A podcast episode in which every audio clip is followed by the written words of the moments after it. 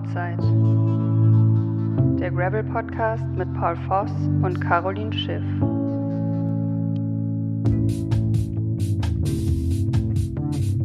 Ja, hallo und herzlich willkommen zu einer neuen Folge von Outside. Ähm, heute sind wir später wieder zu dritt. Wir haben eine sehr interessante Gästin, aber dazu kommen wir dann später, wenn es soweit ist. Ähm, ja, jetzt sind Paul und ich erstmal zu zweit und äh, wollen uns mal so unterhalten, was dem, was die letzte Zeit passiert ist. Ähm, Renngeschehen ging los, bei Paul leider nicht. Äh, Paul, wie geht's dir? Hey Caro, ähm, ja, ich, ich, ich würde sagen wollen, soweit wieder ganz gut, aber irgendwie noch nicht. Deswegen, äh, ja, ich war ja krank oder ja, ich würde sagen, ich war krank, ich bin nicht mehr krank, aber äh, ich habe das Gefühl, ich habe ganz schön was liegen lassen, irgendwie in dieser einen Woche, wo ich nichts gemacht habe, oder die vier Tage, wo ich nicht Radfahren war. Und so richtig mhm. äh, geil ist gerade noch nicht, vor allem der Puls ist halt äh, für meine Verhältnisse echt hoch gerade. Und äh, das heißt, mhm. jetzt noch, noch eine Weile einfach easy machen. Also schon trainieren, aber eher ruhige Grundlage. Ist auf jeden Fall krass. Ich war lange nicht mehr, ich war ja nicht richtig, also mich hat es jetzt nicht ausgenockt, aber so normalerweise, wenn ich gesund bin, kann ich sofort wieder los, losziehen. Das geht jetzt gerade nicht. Hm. Ähm, hört man irgendwie in letzter Zeit öfter von den Infekten, die so umgehen? Was genau hattest du? Also war es jetzt eine normale Erkältung oder? Ähm, äh, boah. Was? Ja. Also mit Halsschmerzen so Standard oder eher Nee, gar so, nicht. Äh, alles äh, nur Nasennebenhöhlen. Also es war tatsächlich nur Nasennebenhöhlen, ah. so ein bisschen erschöpft. Ähm, aber jetzt eigentlich, also wirklich gar nichts Gravierendes. Äh, also sonst merkst du ja auch, wenn du irgendwas auf der Lunge hast oder das hatte ich gar nicht und ähm, ja, ja, jetzt mal gucken. Also ich fühle mich von Tag zu Tag schon besser mhm. auf dem Radpuls. Ist es noch nicht da, wie er sein sollte. Mal schauen, wie es jetzt weiter verhält. Ich wollte eigentlich dann mhm. jetzt nachträglich nochmal nach Girona. Ähm, das verschiebe ich jetzt gerade ah. auch, aber können wir gleich nochmal drüber reden, weil vielleicht hast du auch ein paar Infos für mich. Aber erstmal, wie geht's dir? Hast du dich erholt von Santa Val?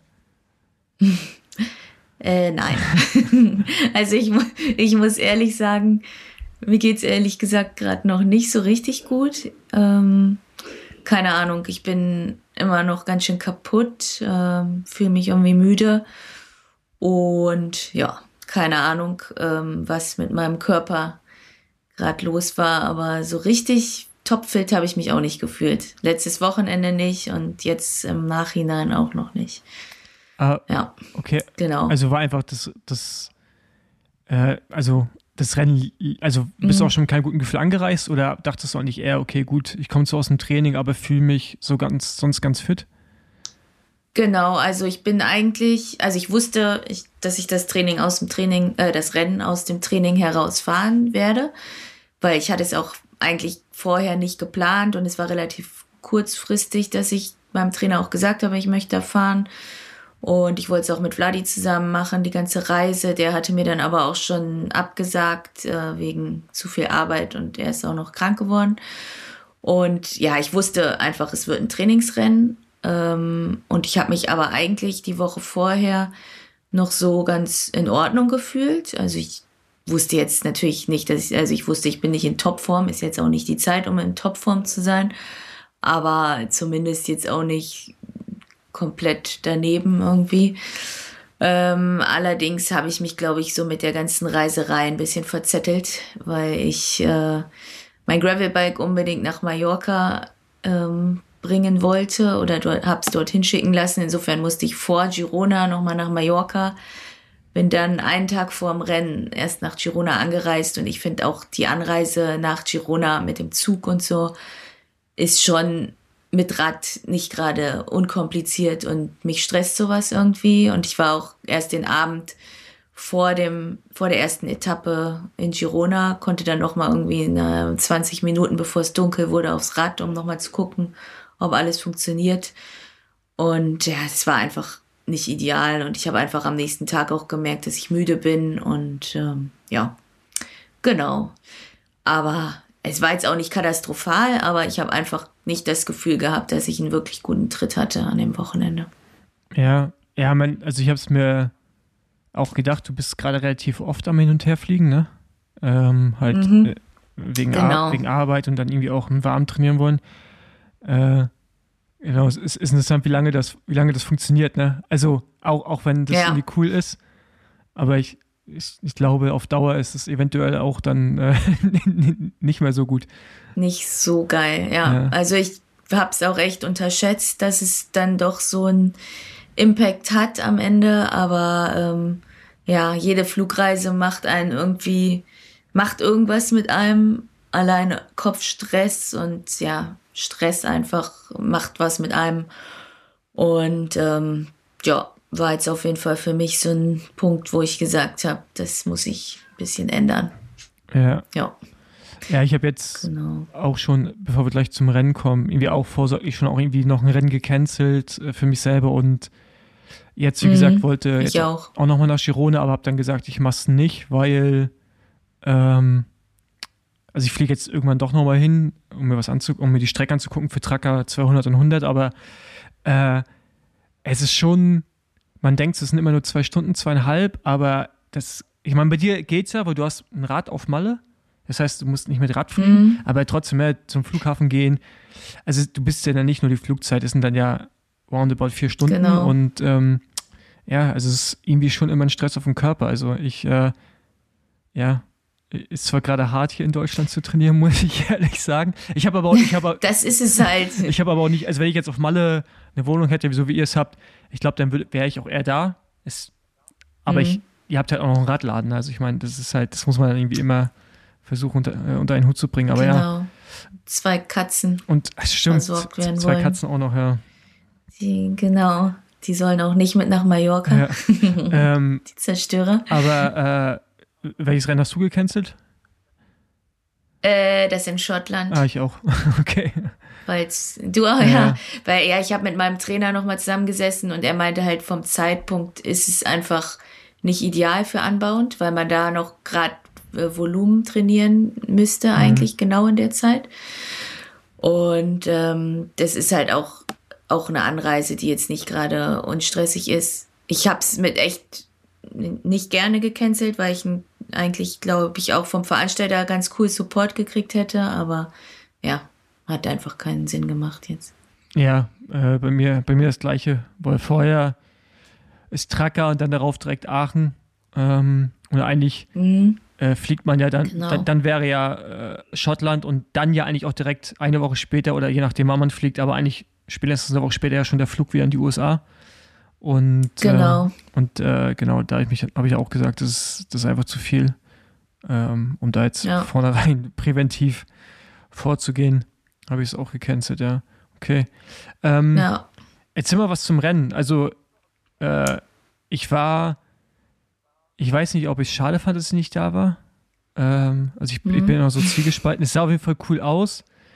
Ähm, bei, bei, den, bei den Männern sind irgendwie nicht so viele neue Dinge passiert, habe ich das Gefühl gehabt. Also, das alles so beim Alten. Also, die gleichen Leute sind gut. Die gleich, also, das ist Mhm. alles so in der gleichen Balance. Bei Frauen habe ich das Gefühl, da ist richtig viel passiert. Also, Mhm. äh, Also, genau, das kannst du jetzt dann auch da mal sagen, ja. Ja, genau. Also erstmal zum Rennformat. Das war ja auch was ganz Neues vom Rennformat. Also ich bin jetzt noch nie eine Gravel-Rundfahrt gefahren. Also es war am Freitag ähm, ein Prolog, ein ähm, Bergzeitfahren, was aber im Massenstart gestartet wurde, was schon mal eigentlich wieder seltsam war, weil ich hatte mich eigentlich auf ein Einzelzeitfahren eingestellt, glaub, die meisten anderen auch. Und Genau, eigentlich alle. Und dann hieß es, nee, also Frauen starten als Massenstart und Männer halt separat, Frauen, Männer. Ähm, das war schon mal interessant. Und äh, genau dann die zweite Etappe waren nur Segmente, die gefahren wurden. Das waren zwei Segmente, also es war insgesamt irgendwie 75 Kilometer und äh, zwei gewertete Segmente in diesen 75 Kilometern. Ähm, genau, und die dritte Etappe war dann ein ganz normales Gravel-Rennen, wie man es auch kennt, mit äh, Frauen und Männern einzelnen Starts. Ja, und äh, am Freitag ging es dann eben los mit diesem Massenstart und äh, das ging auch erstmal einen Kilometer auf Asphalt, bevor es dann in den Anstieg überhaupt reinging. Und äh, das war eigentlich ganz interessant, weil es dadurch natürlich schon zu Positionskämpfen ging und der Einstieg in diesen Anstieg auch relativ schmal ist und ähm, da macht natürlich eine gute Position auch viel aus. Und dann ging es äh, fünf Kilometer ziemlich steil bergauf zu so einem Aussichtspunkt. Ähm, teilweise über 20 Prozent steil, also oben auch mit relativ groben Schotter, Steinen, also auch wirklich anspruchsvoll das Ganze. Und ja, ich bin da auf jeden Fall gut reingekommen in den Anstieg, an guter Position, bin da auch eigentlich ganz gut hochgekommen, so mit den Watt, die ich halt im Moment so fahren kann. Ich glaube, das war relativ realistisch so, also jetzt nichts, nichts äh, ganz Schlimmes, auch nichts Weltbewegendes. Und dann war ich eben Sechste. Hat mich schon überrascht, also Ashley Moulin-Pasio hat gewonnen. Die fährt auch, ist eine World Tour Fahrerin, war glaube ich bei Tour de Femme dritte und Giro zweite schon mal. Also auch eine Top äh, Weltklasse Athletin. Da habe ich mir jetzt auch keine Hoffnung gemacht, dass ich da irgendwie mitfahren kann oder sie schlagen könnte. Aber ich hatte schon eigentlich so ein bisschen mit dem Podium geliebäugelt und war dann schon überrascht, dass gerade auch Mädels, die letztes Jahr für mich eigentlich noch gar nicht im Blick waren, also in meinem Blickfeld so waren oder die ich auch im Rennen eigentlich seltener gesehen habe, dann vor mir waren. Aber ja, äh, haben auch gut trainiert und es waren alles Locals aus Girona, die dann wirklich auch mit einer guten Form da standen. Und äh, ich denke, das macht auch eben den Unterschied, wenn man den ganzen Winter dort im Sommer gefühlt trainieren kann. Und ähm, ja, genau, dann war ich eben sechste oben und war dann eigentlich in Ordnung. Also war jetzt nicht so, dass ich damit komplett unzufrieden war. Und am zweiten Tag, die Segmentgeschichte, bin ich ein bisschen, ähm, ja, habe ich ein bisschen unterschätzt, ehrlich gesagt. Ich dachte, es ist so ein bisschen äh, lockerer und lustiger alles. Aber als es in das erste Segment nach zehn Kilometern ging, war echt, äh, das ging in so ein, ging kleines Stück hoch und dann ging es direkt in so ein, äh, in eine Abfahrt, in so ein Downhill rein mit auch relativ groben Stein. Und da dachte ich nur, was ist hier denn los? Die sind da reingehackt, ähm, dass ich direkt in der Abfahrt abgehängt war aus der Spitzengruppe. Und ich habe es dann noch so halb irgendwie immer wieder zurückgeschafft, aber irgendwann war dann bei mir auch der Ofen aus und dann ähm, war ich dahinter in einer Verfolgergruppe und bin das dann auch mit denen so zu Ende gefahren. Ja, und da war es immer interessant bei dieser Segmentgeschichte, dass uns irgendwann die Männer aufgefahren haben. Die sind nämlich eine Viertelstunde nach uns gestartet. Und das war richtiges Gemetzel. Und da habe ich mir nur gedacht, ich bin froh, kein Mann zu sein, weil, also wie die über uns drüber gefahren sind. Und wenn ich sehe, wie krass, also es waren ja auch echt viele und wie krass rücksichtslos teilweise gefahren wird. Und äh, ich habe auch mit Sascha Weber gequatscht wer, zwischen den Segmenten. Der meinte auch nur so zu mir, ja, was ist hier denn los? Äh, das ist ja, ist ja die Hölle. Hier gibt's ja gar keine Regeln und äh, jeder kickt jeden nur zur Seite und er war auch richtig geschockt und meinte auch Entschuldigung zu mir, weil mich hat auch jemand vom Rad gekickt. Er hat das wohl irgendwie gesehen, also er hatte damit nichts zu tun, aber er meinte so oh, richtig krass und ja, das fand ich auch ein bisschen schlecht organisiert, dass die Männer eine Viertelstunde nach uns gestartet sind. Also es war auch teilweise wirklich gefährlich, als die über uns rübergefahren sind, weil es wirklich grundsätzlich nur schmale Single Trails waren und steinige Abfahrten und ähm, wenig Platz bot. Ja. Ja, es, genau. Ja, aber ist in dem Kontext, wo ich dann Videos gesehen habe von Payson McAlvin, der vorne irgendwie in der Spitzengruppe war und dann in den Frauen, in die Frauenspitzengruppe reingefahren ist. Mhm. Äh, in dem Moment, wo dann wieder so ein Single Trail war und dadurch wurden die aufgehalten, die Männer, und dadurch kamen die anderen Männer von hinten ran. Und das ist halt scheiße mhm. für alle, für, für, die Frauen genau. als auch für die Männer. Genau. Äh, ja. Und aber ja, ich, ich glaube, diese Frauen-Männer-Sache, da kannst du eigentlich nur bei, wenn du wirklich große Abstände, also also ja, eine Stunde halt eigentlich. Genau. Also, ja. Äh, also anders wirst du ja nicht also, rankommen. Also entweder Männer eine Stunde vor euch, was wahrscheinlich ja. sogar am besten wäre. Denke ich auch. So wie bei Unbound, aber Unbound ist auch keine Stunde, sind auch nur ein paar Minuten.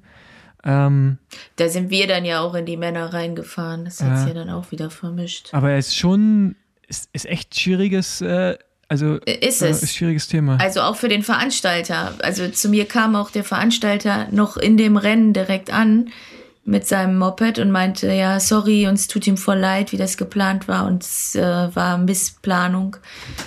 Ja, ist dann halt, äh, ist dann halt blöd, aber es ist auch schwierig. Und am nächsten Tag war es dann so, dass die Männer eine Stunde nach uns gestartet sind. Dafür mussten wir Frauen dann aber um 8.30 Uhr morgens starten, bei irgendwie drei Grad. War dann halt auch irgendwie, ja, muss man dann halt akzeptieren. Ich meine, es ist auch äh, Jammern auf hohem Niveau, aber ähm, zumindest hat es so funktioniert, dass die Männer dann nicht mehr in uns reingefahren sind und wir keinen Stress in der Hinsicht hatten. Also das fand ich dann auf jeden Fall besser organisiert. Ja. Und der dritte Tag? Genau, der dritte Tag ähm, ging es erstmal, also es war relativ zum Anfang der Etappe anspruchsvoll mit äh, kleinen vielen Stichen, über die man erstmal rüber musste. Und dann kam nochmal nach circa 40 Kilometern Anstieg, ähm, ein längerer, über den man rüber musste. Und ich bin über den ersten auch auf jeden Fall berghoch mit der Spitze mit rübergekommen. Es ging alles gut. Ich habe mich auch deutlich besser gefühlt als am Vortag. Ich hatte nach dem zweiten Tag tatsächlich äh, schon überlegt, ob ich überhaupt noch starte, weil ich auch echt Kopfschmerzen hatte den Nachmittag und es mir irgendwie gar nicht gut ging. Und dann äh, war aber mein Wub zum Glück am Sonntagmorgen grün. Ich gucke normal nicht rein vom Rennen, aber ich wollte halt abchecken, ob, wenn er jetzt tiefrot gewesen wäre, hätte ich mir wirklich nochmal Gedanken gemacht, aber der war grün und dann habe ich gedacht, gut, dann ähm, kann ich auch starten. Und dann habe ich bin ich auch mit einer anderen Einstellung irgendwie als am Vortag ins Rennen gegangen, war irgendwie mehr race ready und bin dann auch echt ganz gut ins Rennen reingekommen und über, wie gesagt, über den ersten Anstieg mit rübergekommen. Und dann ging es in der Abfahrt rein und äh, da sind die Locals, also die Mädels von da wieder so runtergeknallt, vor allen voran eine Mountainbikerin, die jetzt äh, mitfährt, die auch in Girona jetzt lebt, die ist da runtergefahren, also das war für mich einfach eine Nummer zu schnell. Ja, und dann war ich in der Abfahrt abgehängt und äh, war dann noch eine ganze Zeit lang zusammen mit Jade und noch einer Fahrerin hinter der Spitzengruppe. Und dann haben uns auf die letzten 20 Kilometern hat uns noch eine Gruppe von drei Mädels aufgerollt. Drei, vier Mädels.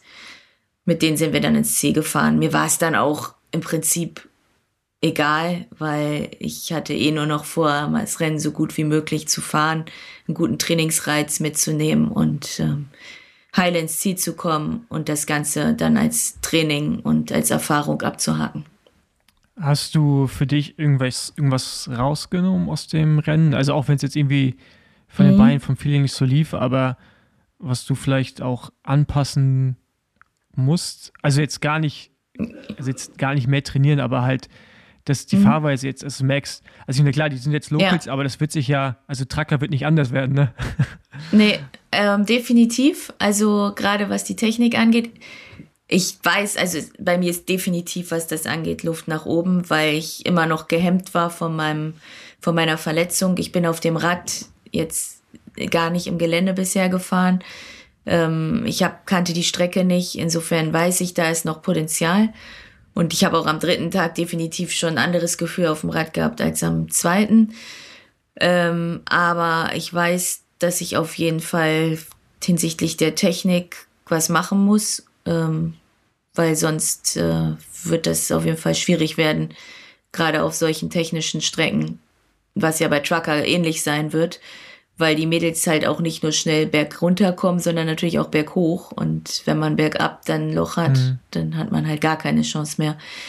Aber wir arbeiten dran. Ich habe einen Sponsor, der da immer interessiert dran ist, mich zu supporten. Und ähm, ich konnte gar nicht so schnell meinen Erfahrungsbericht dort äußern, als dass ich ähm, Hilfestellung und Lösungsvorschläge bekommen also habe. Also Mountainbike-Trainingslager mit äh, Schwarzbauarbeit. Genau, also so, so ungefähr. Schwarzbauer weiß ich jetzt nicht, aber auf jeden Fall werden wir ein ähm, Techniktrainingslager machen. Ja. ja. Worauf ich richtig Bock habe. Ich glaube, das bringt mir auf jeden Fall sehr viel.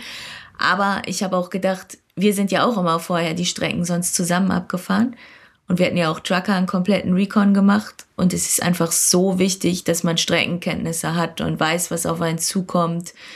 Allein für mich, für den Kopf vorm, am Start schon allein, mhm. dass ich weiß, was auf mich zukommt.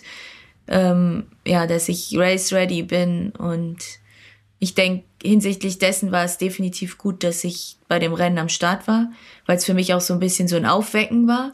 Auch so ein bisschen aus der Komfortzone raus und vielleicht auch so ein bisschen aus der Einstellung raus. Ähm, ich habe so viel gewonnen letztes Jahr, das läuft jetzt so weiter. Ähm, genau, also deswegen war es auf jeden Fall gut, dass ich dort gefahren bin. Zwischendurch dachte ich, scheiße, ich hätte hier nicht herkommen sollen. Aber im Prinzip im Nachhinein ähm, ist es auf jeden Fall gut gewesen und ich hatte auch ein cooles Wochenende. Die Familie Treffeisen von Jade. Die Familie hat mich super aufgenommen und wir hatten super viel Spaß. Allein dafür hat sich's gelohnt. Ja, ja also ich, ich glaube auch, also jetzt, äh, ich kenne dich jetzt auch ein bisschen, ich glaube auch, dass es, dass es gut war.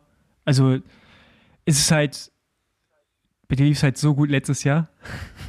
Und äh, ja. auch, also ich meine, du musst da ja auch immer wieder unterscheiden. Wenn du, du kannst halt anbauen, ist schon wieder komplett anders. Das ist halt so ja. an, komplett anders. Also da brauchst du weniger Skills.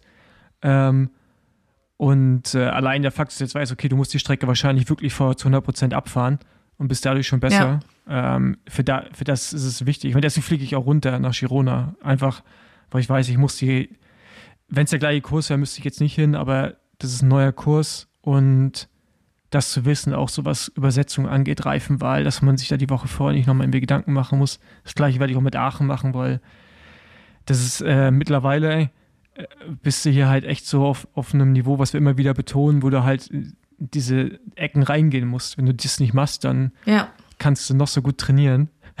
wenn die halt, wenn die halt wissen, wo es lang geht und du nicht. Ähm, genau. Ja. Also, ja, das war halt, ja, es ist genau, es ist einfach, die wissen, wo es lang geht, die äh, gehen da mit einer ganz anderen Einstellung rein. Und äh, die sind halt alle haben, haben alle Bock, das merkt man. Und irgendwie ist es, hat sich schon was getan. Also es ist weg vom äh, ja, Graveln, wir sind alle hier nur Freunde zum Spaß haben und äh, ein schönes, schöne Ausfahrt zusammen machen zu, das ist hier ein Radrennen und jeder will gewinnen. Also ja. da wird auch mit dem Messer zwischen den Zähnen gefahren. Ja. Also bei den Männern war das, glaube ich, also weiß ich, war es letztes Jahr schon so. Also äh, bei den Frauen, mhm. also man hat einfach im Ergebnis gesehen. Und die Bilder, die du gesehen hast, mhm. dass, dass so schnell dann so kleine Gruppen unterwegs sind und ich, also mhm. ich kenne ja auch einige Fahrer davon und ich kenne ja auch dich und auch wenn du vielleicht für dich nicht so guten Tag hast, bist du trotzdem noch gut und wenn aber dann trotzdem eine Lücke da ist, dann heißt das schon, dass da richtig Niveau da ist. Und äh, ja. das war, äh, es war krass zu sehen. Äh, hat mich auch für Svenja gefreut, die auf jeden Fall einen guten Einstieg hatte. Ja? Genau, cool. also bei Svenja hat man auch, weil wir hatten ja genau das Thema, dass sie so ein bisschen gefühlt den für sich den Spaß verloren hatte letztes Jahr und bei ihr hat man auf jeden Fall gesehen, dass sie den Spaß wieder zurück hat. Das habe ich auch zu ihr gesagt in der letzten Etappe. Da war sie nämlich eine von denen, die uns noch äh, aufgerollt hat, ganz zum Schluss. Und dann bin ich eben noch die letzten 20 mit ihr zusammengefahren. Und äh, man hat einfach gesehen, dass sie wieder Spaß hat am Radfahren und das auf jeden Fall genossen hat. Und sie ist auch echt gut gefahren. Mhm. Also, und auch bei ihr technisch definitiv einen Schritt nach vorne gemacht. Also ja. da hat sie auch an sich gearbeitet scheinbar und das war, war gut anzusehen. Ja, ja ich bin echt gespannt bei, bei euch Frauen. Ich glaube, da, da, da wird dies Jahr noch so viel passieren. Äh, wie gesagt, bei Männern ist, glaube ich, bei Frauen wird es interessant. Und auch, äh, ja. Ihr, da wird auch nochmal eine Lücke, glaube ich, zu den World Tour-Fahrerinnen dann geschlossen, wenn sich mehr Frauen auch im, im Gravel drauf konzentrieren, technisch besser werden dann äh, reichten halt die Watt und nicht mehr, die die World Tour Fahrer vielleicht reinbringen. Da muss man nämlich ab und zu dann auch doch mal ins Gelände und Technik machen. Äh, von daher, ja, ja. Wird gut. wird mehr wehtun. Ist halt, genau. wird, ja, aber das, ich meine, dafür machen wir es ja. Es ist ja nicht so, also man will ja keine Erfolge geschenkt haben, also zumindest ich nicht. Und die zählen ja immer wirklich nur was, wenn man eine gute Konkurrenz am Start hat und weiß, dass es äh, hart erkämpfter Erfolg war. Ja. Also zumindest sehe ich das so. Ähm, genau. Und jetzt Santa Val war natürlich auch, fand ich, nochmal extrem, weil es war wirklich komplett einfach alles Gravel und Single Trails. Ich denke, das war schon eher eins der schwereren äh, Rennen, weil sonst haben wir, glaube ich, nicht so viele ähm, technische Passagen und so viel ähm, Gravel-Anteil. Also es war schon extrem, aber auch super schön. Ja. Also Girona für Gravel definitiv eine Reise wert. Aber der, die erste Anstiege, die ihr gefahren seid, ist das wie Tracker dieses Jahr? Weißt du das? Weißt du nicht, ne? In welcher Etappe meinst du Die jetzt letzte. den ersten Anstieg? Ach so, ähm, ja, also es ist ähnlich wie Trucker die letztes Jahr war am Anfang. Also es ist nicht die, die Strecke gewesen, aber es war vom Profil sehr ähnlich. Okay, aber jetzt, Auch diese kleinen Stiche. weil und, jetzt wir ja. fahren dieses Jahr einen Tracker aus Girona raus, oben und dann Mhm. ja quasi in die Bergkette rein. Als Angels, Mhm. da seid ihr aber nicht reingefahren. Ich dachte, ihr wärt da reingefahren am Anfang. Wir war, nee, wir sind da äh, im zweiten Anstieg gefahren Ah, Okay. als, als Angels. Da haben wir dann auch irgendwann den Anstieg auf Asphalt gekreuzt. Ah, genau. Ich glaube, den fahren wir aber in Tracker. Wie war der? Anspruchsvoll. Also ich weiß nicht, wie, wie viel wir von dem Anstieg fahren, aber der war unten direkt rein, ein ganz kleiner Single Trail im Wald. Also wirklich ganz schmal, kannst du gar nicht überholen. Auch recht steil. Und dann wurde der ein bisschen offener auf so Steinen, mit so Steinplatten, aber definitiv extrem anspruchsvoll, der Anstieg. Ja, ich, aber ich glaube, das, das, ist der, das, das ist der, den wir bei Tracker am Anfang fahren. Ich muss das nochmal vergleichen. Also ich meine, ich werde es dann ja auch nochmal sehen, wenn ich da bin, aber ähm, okay, also so jetzt übersetzungsmäßig und so würdest du schon sagen, da brauchen wir auf jeden Fall einen guten Gang hinten noch. Ist jetzt, Ja. aber die- du warst, also mit meiner Übersetzung war ich sehr was hast du, zufrieden. 34? 34, 34. Okay, Also das war durchweg immer gut. okay. Und dann auch mit dem großen Blatt bergab. Genau. Und da war die Abfahrt auch von dem Anstieg, war auch echt äh, teilweise krass. Da war einmal so eine riesige Rille mitten durch, durch den Weg nach einer Kurve. Und da hat zum Glück Jade mich darauf hingewiesen, weil die hatte einen Recon der ganzen Etappen vorher gemacht und hat mir das eben gesagt. Aber wenn man sowas nicht weiß, also kann man echt richtig, sich richtig verzetteln. Okay, gut zu wissen. Ja, ja ich, wenn ich rüberfliege, ich werde berichten. Ähm, aber ja, auch das zeigt wieder, ne, es ist halt echt einfach so krass wichtig, das irgendwie zu kennen. Ne? Wann, wann, wann willst du rüber, weißt du schon? Ja, ich, ähm, ich habe so ein Datum im Kopf, das kann ich dir nachher mal sagen, aber das äh, ist gerade Mhm. alles so ein bisschen äh, davon abhängig, wie ich mich fühle, weil ich will nicht rüberfliegen, wenn ich nicht äh, zu 100% nee, wenn weiß, du nicht 100%. mich auch belasten kann. Ja. Und da würde ich jetzt mal noch das Wochenende und die Anfang nächster Woche abwarten. Also wir nehmen jetzt ja heute Donnerstag, den 22. auf. Wir nehmen relativ früh jetzt auf, im Verhältnis zu dann, wenn die Folge rauskommt. Also unser Abstand der Mhm. Aufnahme zu Release ist ja relativ äh, weit jetzt immer. Ähm, Mhm. Genau. Aber ja, wenn die Folge rauskommt, bin ich wahrscheinlich noch nicht in Girona. Ja, Okay. genau. Aber äh, hast du noch was fürs zu Sandoval? Mm, nee, eigentlich, eigentlich war es das so. Alles, was, was so zu erzählen gab. Ja. Gut. Dann holen wir mal unsere Gästin hinzu, die du dann ausführlich vorstellen kannst. Äh, weil ich, ich weiß nicht, äh, bevor wir sie jetzt, hast du sie verfolgt? Also weißt du, was sie so Mhm. macht? Weil ich finde es interessant, dass ja. alle Frauen, also die auch mit mir jetzt direkt zu tun haben und auch Radsport zum, oder Radfahren ein bisschen verfolgen, kennen sie und verfolgen sie. Ja. Meine Schwester geht in den Ähm. Trainingsla nee, in den Surfcamp nach Marokko wegen ihr, weil sie da irgendwie war und empfohlen und auf jeden Fall, die hat schon großen, also was ist große Reichweite, aber ich finde das interessant, dass dann die Frauen in meinem Umfeld sie alle kennen und auch verfolgen, was sie macht und Ja. auch als Vorbild nehmen, um selber solche Touren zu machen. Aber mehr dazu gleich. Ich kenne sie, ich kenne sie sogar persönlich. Also Ah, okay. und ich habe es immer, ja genau, und ich habe es immer auch verfolgt, was sie so Ja, sehr macht. gut, dann passt da gleich, Ja. dass du gleich die Einleitung machst. Ich hole sie mal dazu. Genau. ja. Werbung. Unser heutiger Partner ist Pillar Performance. Für diejenigen unter euch, die hier neu sind. Pillar ist ein Unternehmen für Mikronährstoffe, das Produkte entwickelt, die eine Schnittstelle zwischen pharmazeutischer Intervention und Nahrungsergänzungsmitteln für Sportlerinnen bildet. Am einfachsten lässt es sich so beschreiben. Hydrations- und Kohlenhydratprodukte bringen euch bis zur Ziellinie.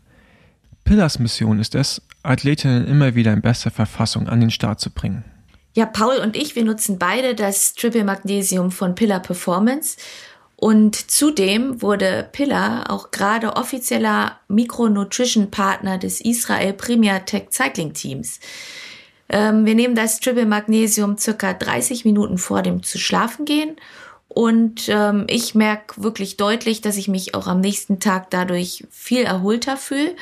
Und das kann ich auch ganz deutlich an den Werten meines WUPs erkennen. Ähm, zudem kann ich sehen, wenn ich meinen Schlaf analysiere, dass die Werte wirklich deutlich positiver sind und ich äh, einen viel tieferen Schlaf habe, wenn ich vorher das Triple Magnesium genommen habe. Also ihr braucht nicht unbedingt den Kaffee am nächsten Morgen nehmen, um fit in den Tag zu starten, sondern einfach am Tag vorher das Triple Magnesium vor dem Schlafengehen und fühlt euch deutlich erholter und energiegeladener am nächsten Tag wenn ihr Pillar auch mal ausprobieren möchtet, geht einfach zu pillarperformance.shop und gebt den Code OUTSIDE ein, um 15% Rabatt auf eure erste Bestellung zu bekommen. Ich wiederhole, OUTSIDE. Alles groß geschrieben, A-U-T-S-A-I-D. Um 15% auf eure erste Bestellung zu erhalten. Den Link findet ihr wie immer in den Shownotes. Werbung Ende.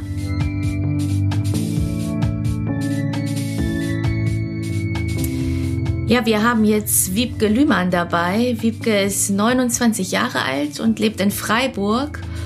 Und ähm, ja, sie hat meines Wissens Wirtschaft und Englisch auf Lehramt studiert.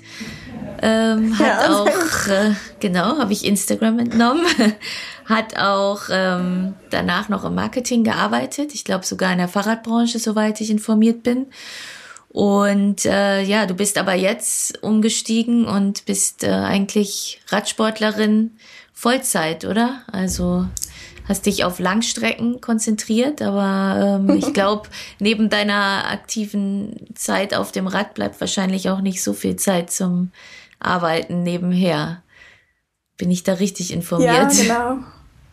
Beziehungsweise weiß ich gar nicht, ob das ähm, ob die Bezeichnung Radsportlerin 100% passt oder ob es eher so einfach Radfahrerin oder Radreisende oder irgendwie sowas in die Richtung, weil ich glaube mit Sport, also klar ist es sportlich, aber es ist auf jeden Fall was ganz anderes, als was ihr so genau, macht. Genau, ich hatte, ich hatte mich ja. nämlich da also erstmal Hallo, aber wie ich meine, das Genau.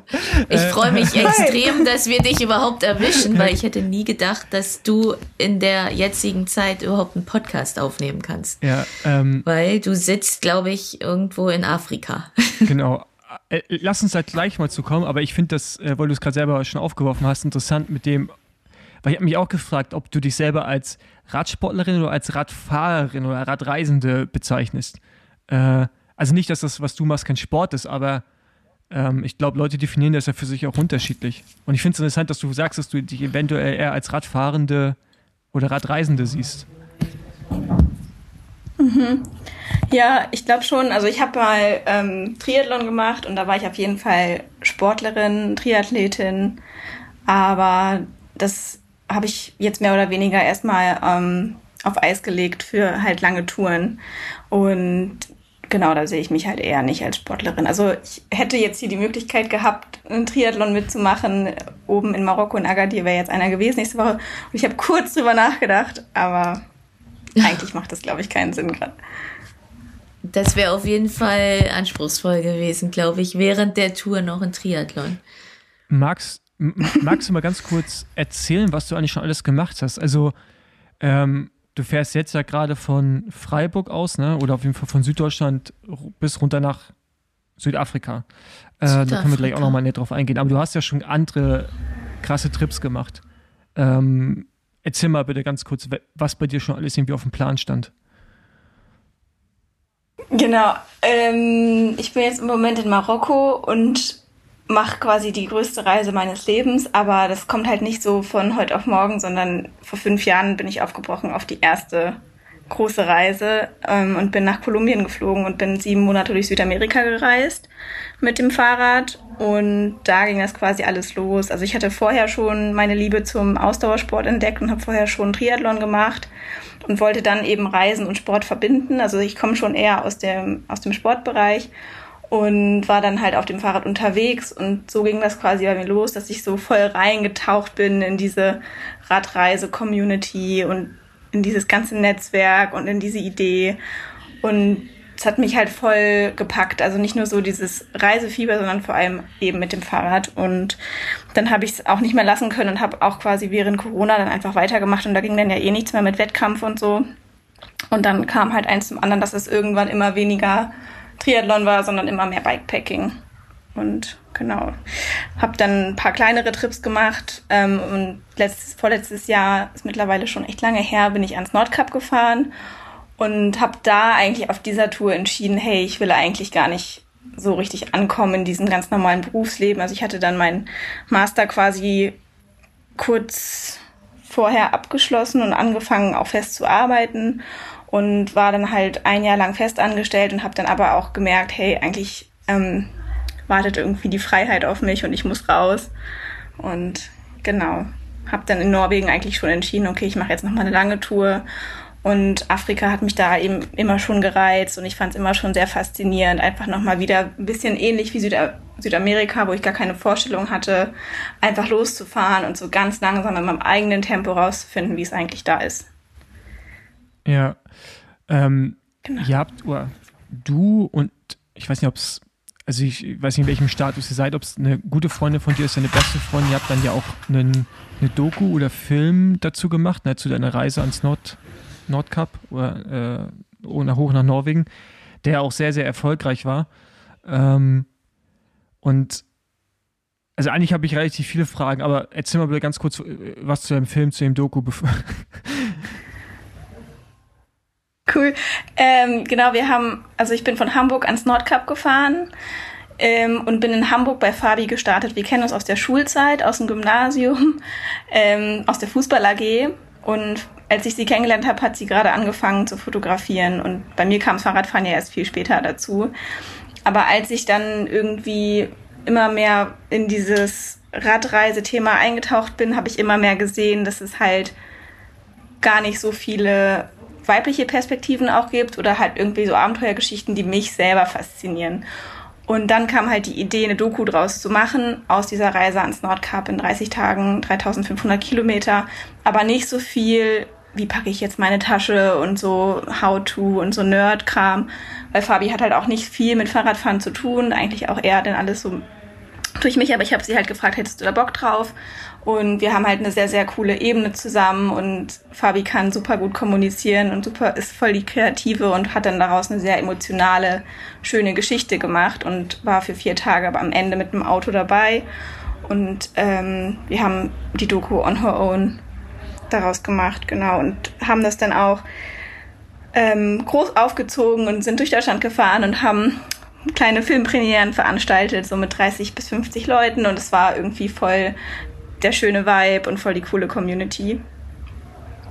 Genau, und so kam das jetzt dazu, dass Fabi auch bei dem Projekt jetzt am Start ist. Okay, es wird also quasi auch für deine jetzigen Reise dann ein Videoprojekt geben oder Filmprojekt. Genau, wir planen jetzt aus der Reise einen Kinofilm zu machen. Also Go big or go home. Okay, äh, okay erklär mal ganz kurz. Also, wo, wo seht ihr den Unterschied zwischen dem, was ihr davor gemacht habt mit, äh, mit der Nordreise, ähm, was ja auch schon dann, wie gesagt, in, in mehreren äh, Städten irgendwie präsentiert wurde, in, ich glaube, in verschiedenen Fahrradläden oder Locations, wie auch immer. Ähm, wie macht ihr es jetzt? Also geht ihr wirklich in Kinos und sagt, ähm, kein, ja, also als nochmal ein Kinofilm oder was ist da der Rahmen? Genau. Ähm, bei einem Kinofilm braucht man einfach einen viel größeren Aufwand, um das technisch auf das Niveau zu bekommen, dass man das auf diese riesen Leinwand kriegt. Also die Bilder müssen qualitativ viel hochwertiger sein. Der Sound muss richtig designt werden, halt mit so einem krassen Soundsystem. Ähm, und man hat halt einfach einen viel, viel höheren Standard, um ins Kino zu kommen, um da reinzukommen, dass die Leute da auch hingehen und dafür bezahlen, weil die Schwelle heutzutage ist ja auch viel niedriger. Die Leute wollen zu Hause sitzen und streamen und sind jetzt nicht mehr so bereit, irgendwie zu einer bestimmten Uhrzeit an einem bestimmten Ort zu sein und dann dafür noch Geld zu bezahlen.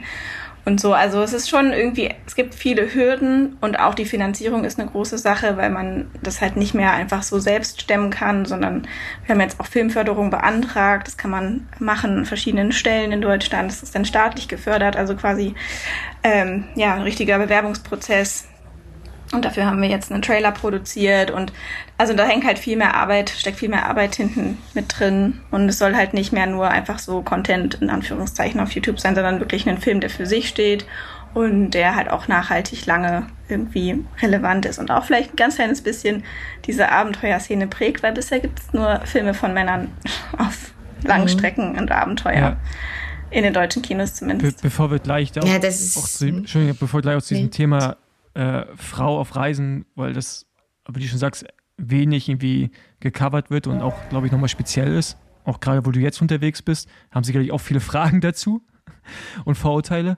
Ähm, aber mich würde trotzdem noch, das nochmal kurz mit dem Film interessieren. Von wem bist du jetzt begleitet? Also bist du jetzt die ganze Zeit allein unterwegs, filmst du dabei selber was oder hast du immer quasi in Etappen eine Crew dabei, die dich dann begleitet? Ich habe ich bin erstmal alleine unterwegs. Ähm, Fabi war am Anfang da in Freiburg und Fabi ist auch die einzige Person, die geplant ist, dazu zu kommen. Aber weil sie natürlich auch andere äh, Tätigkeiten hat, anderen Verpflichtungen nachgehen muss, ist sie jetzt nicht die ganze Zeit dabei. Also sie war zehn Tage in Marokko hier und kommt dann noch zweimal wahrscheinlich dazu. Einmal irgendwo in der Mitte und einmal zum Ende, weil es auch einfach zeitlich gar nicht anders geht. Und den Rest filme ich selber mit GoPros und auch mit einer großen Kamera ähm, die ich auch mit habe. Und genau, also ich probiere so viel es geht selbst zu machen und Fabi unterstützt aber immer aus der Ferne. Wir sind täglich in Kontakt und das Team ist im Moment noch sehr, sehr klein und später holen wir uns dann noch mehr Support dazu, wenn wir das Material haben und dann geht es halt richtig ans ans Eingemachte sozusagen, was man mit der Story dann noch macht. Aber das ist dann quasi alles erst nach der Reise und jetzt probiere ich so viel Material wie möglich selbst zu sammeln und genau, es ist schon eine, eine Solo-Reise, wobei man ja auch als Solo-Reisende nie solo, also selten komplett solo ist, sondern eigentlich oft auch Leute trifft. Das ist natürlich dann immer ein bisschen verwirrend auch. Ja, klar. Aber ich stelle es mir auch extrem herausfordernd vor, diese Reise überhaupt mit den Kilometern und dann auch noch äh, dabei dafür zu sorgen, dass man Content produziert. Also ähm, ist schon, glaube ich, eine richtig krasse Doppelbelastung, oder? Ja, ich, mir macht es voll Spaß. Also mir macht das Content machen auf jeden Fall Spaß, sonst würde ich das gar nicht erst anfangen. Also wenn es mich jeden Tag stressen würde, dann macht es ja, nimmt es ja voll viel von der Reise weg und das sagen Fabi und ich beide und Fabi sogar öfter, glaube ich, spricht es auch aus. Es geht erstmal um die Reise und es geht erstmal darum, unterwegs zu sein und zu fahren und eine gute Zeit zu haben, weil ich bin nicht hier, um mich irgendwie zu quälen oder mir krass einen abzuverlangen oder jetzt halt irgendwie, weiß ich nicht, die Shots meines Lebens zu machen. Das ist unser erster großer Film zusammen und ähm, ich sehe da eine ganz, ganz große Lernkurve und ein großes Potenzial und ich habe auch Bock drauf, aber ich pack die Kamera längst nicht jeden Tag aus. Also ich fahre auch einfach gerne mal eine Woche ohne. Und wenn es halt geht und wenn es reinpasst, mache ich es. Und wenn es halt nicht geht und nicht reinpasst, dann mache ich es nicht. Und das will ich, also kann ich und will ich nicht erzwingen. So, das geht erstmal wirklich ums Fahrradfahren, weil sonst wäre es auch irgendwie eine falsche Motivation loszufahren. Das mit dem Kinofilm ist ein ultra cooles Projekt, weil es mir auch hinterher zeigt, was ich eigentlich geschafft habe. Also es war bei Norwegen auch so, weil diese Südamerika-Reise ist quasi bei mir aus dem Kopf fast weg. Da gibt's relativ wenig und mit Norwegen, das ist noch viel präsenter, das ist noch irgendwie viel lebendiger in mir und ich weiß halt, was ich geschafft habe. Das kennt ihr vielleicht auch nach so einem Wettkampf. Das Rennen war ultra hart, aber irgendwie vergisst man diese ganzen harten Sachen und am Ende erinnert man sich nur noch an so ein paar Schnipsel und mit so einem längeren Projekt kann man halt viel länger von zehren. Deswegen ist es cool, aber es ist auf jeden Fall nicht die erste Prio, um irgendwie Fahrrad zu fahren, sondern es geht erstmal ums Fahren. Ja.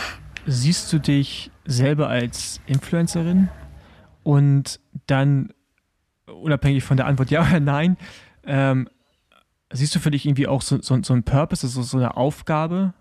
Also eine Message, die du unbedingt verbreiten mhm. willst, halt auch? Weil sie, wenn ich jetzt, also mhm. wir haben uns damals mal kennengelernt, du hast mal Frauen-Radschuhe von mir gekauft, bei eBay Kleinanzeigen oder irgendwo. Das ist wirklich sehr, sehr lange schon her. Ähm, und, und dann habe ich dich so ein bisschen mit, habe ich so ein bisschen dich verfolgt, äh, auf Instagram und du bist so stetig gewachsen und dann irgendwann ist es explodiert. Du hast irgendwann erstmal 30.000 Follower zum Zeitpunkt, wo in, in Deutschland auch jetzt auch nur zwei, drei Jahre her, also ich, aber in der Zeit ist relativ viel passiert, ähm, wo, wo, Frauen, die eine Followerschaft hatten, hat, war mal so ein gewisser Stereotyp, sagen wir es mal so. ja. Seitdem ist zum Glück einiges passiert mhm. und ähm, du bist jetzt bei 130, ne, glaube ich. Also du, du hast ja eine irgendwie so 20 du, du hast eine extreme Reichweite und ein paar Frauen in meinem Umfeld, näheren Umfeld, folgen dir, kennen dich. Also einfach, und, und die machen keinen Radsport, aber die kennen dich einfach und die sind motiviert bei den Sachen oder inspiriert bei den Sachen, die du machst, als Frau alleine durch die Gegend reisen. Deswegen, also erstmal siehst du dich als Influencer und dann ist da irgendwie doch ein größerer Purpose hinter. Ja, äh, also erstmal war ich ultra stolz und hab's allen erzählt, dass ich Schuhe von dir auf eBay Kleinanzeigen gekauft habe. und dann hast du mir, glaube ich, sogar irgendwann noch gefolgt und ich bin, war richtig aus dem Häuschen. Ich hab's allen erzählt. Ich fand's richtig, richtig cool. Ähm, genau. Das war auf jeden Fall schon mal äh, richtig ein witziger Moment und umso cooler, dass ich jetzt hier sein darf. Und ja, ich glaube, es ist zwar jetzt keine coole Antwort, aber ich glaube, alle Menschen, die in der Öffentlichkeit stehen, sind irgendwo InfluencerInnen und wer irgendwie mehr als ein paar tausend Follower hat, sowieso. Ähm, und deswegen, ja, bin ich, aber ich struggle mit dem Begriff und es tut mir auch immer wieder nicht gut, wenn mich, also wenn ich das probieren muss zu erklären, was ich mache oder so. Es hängt, es sind einfach super viele Klischees. Also ich hatte zum Beispiel, ich habe meine Masterarbeit geschrieben ähm, bei einer richtig coolen Professorin, die war voll jung und voll motiviert und hat sie mich gefragt, ähm, ja, wie ich, was ich noch so nebenher mache oder was ich halt arbeite. Und dann meinte ich so, ja, ich bin Influencerin, einfach so frei raus. Und dann meinte sie nur so, hä, hat das nicht was mit Schminke und Make-up zu tun? Und war halt so voll schockiert, weil ich über ein ganz anderes Thema, Erlebnispädagogik und irgendwie Diversity-Trainings und so geschrieben habe. Und ich konnte damit halt überhaupt nichts anfangen. Und es ist halt noch so ein krasses, krass negativ behafteter Begriff, deswegen ist es eigentlich schade. Aber ja, ich möchte mit meinem Account und mit dem, was ich da auf Instagram produziere, auf jeden Fall Leute inspirieren, rauszugehen, Fahrrad zu fahren, eigene Abenteuer, unabhängig von irgendeinem Wettkampf, Leistungsdruck ähm, nachzugehen und ihre, es klingt abgetroschen, aber ihre eigenen Träume zu verwirklichen und das zu leben, worauf sie Bock haben, ohne dass es halt irgendjemand anderes bewerten kann als man selbst. Also so einfach freiere Menschen zu werden. Ich glaube, das ist schon immer mein Ziel gewesen. Und natürlich auch mit Fokus auf Frauen, weil ich es halt selber erlebt habe. So mit dem Fahrradfahren, vor allem Straßenradsport. Habe ich mal ganz kurz so überlegt, ob ich da mehr mache und bin dann halt ins, ins Triathlon-Training eher gegangen, weil da Frauen und Männer in Kurzdistanzen auf jeden Fall ziemlich gleich sind und so Themen Gleichberechtigung und so haben mich da immer schon ähm, sehr beschäftigt und halt auch sehr motiviert, irgendwie was zu sagen. Und ja, deswegen auf jeden Fall richtig cool, wenn mir Leute schreiben, dass jetzt irgendwie unter anderem wegen mir anfangen mit Bikepacking und so. Das da geht mir das Herz auf. Ich finde es so ultra schön und ähm, ja, finde es eigentlich eine richtig super Sache. Ja, ich glaube auch gerade jetzt deine Reise, die du jetzt machst nach Südafrika, ähm, ja auch durch Länder, in denen es wahrscheinlich untypisch ist, als Frau alleine unterwegs zu sein. Ähm, ich denke, da wirst du auch auf jeden Fall viele Frauen inspirieren, vielleicht sowas doch zu versuchen oder zumindest aufzuzeigen, dass es ja irgendwie doch möglich ist, weil ich glaube, ähm, ja, oftmals herrscht einfach diese Meinung oder die Einstellung, dass, dass man es nicht machen kann. Und ich finde es eigentlich krass, dass du es so angehst, es einfach machst und ähm, somit halt auch zeigst, ähm, es geht oder wir hoffen, es geht. Bist ja noch nicht angekommen, aber ich gehe mal davon aus. ähm, genau, also da beeinflusst du ja auf jeden Fall auch viele Frauen und die ähm, allgemeine, ähm, ja, die, die allgemeinen Gedanken dazu.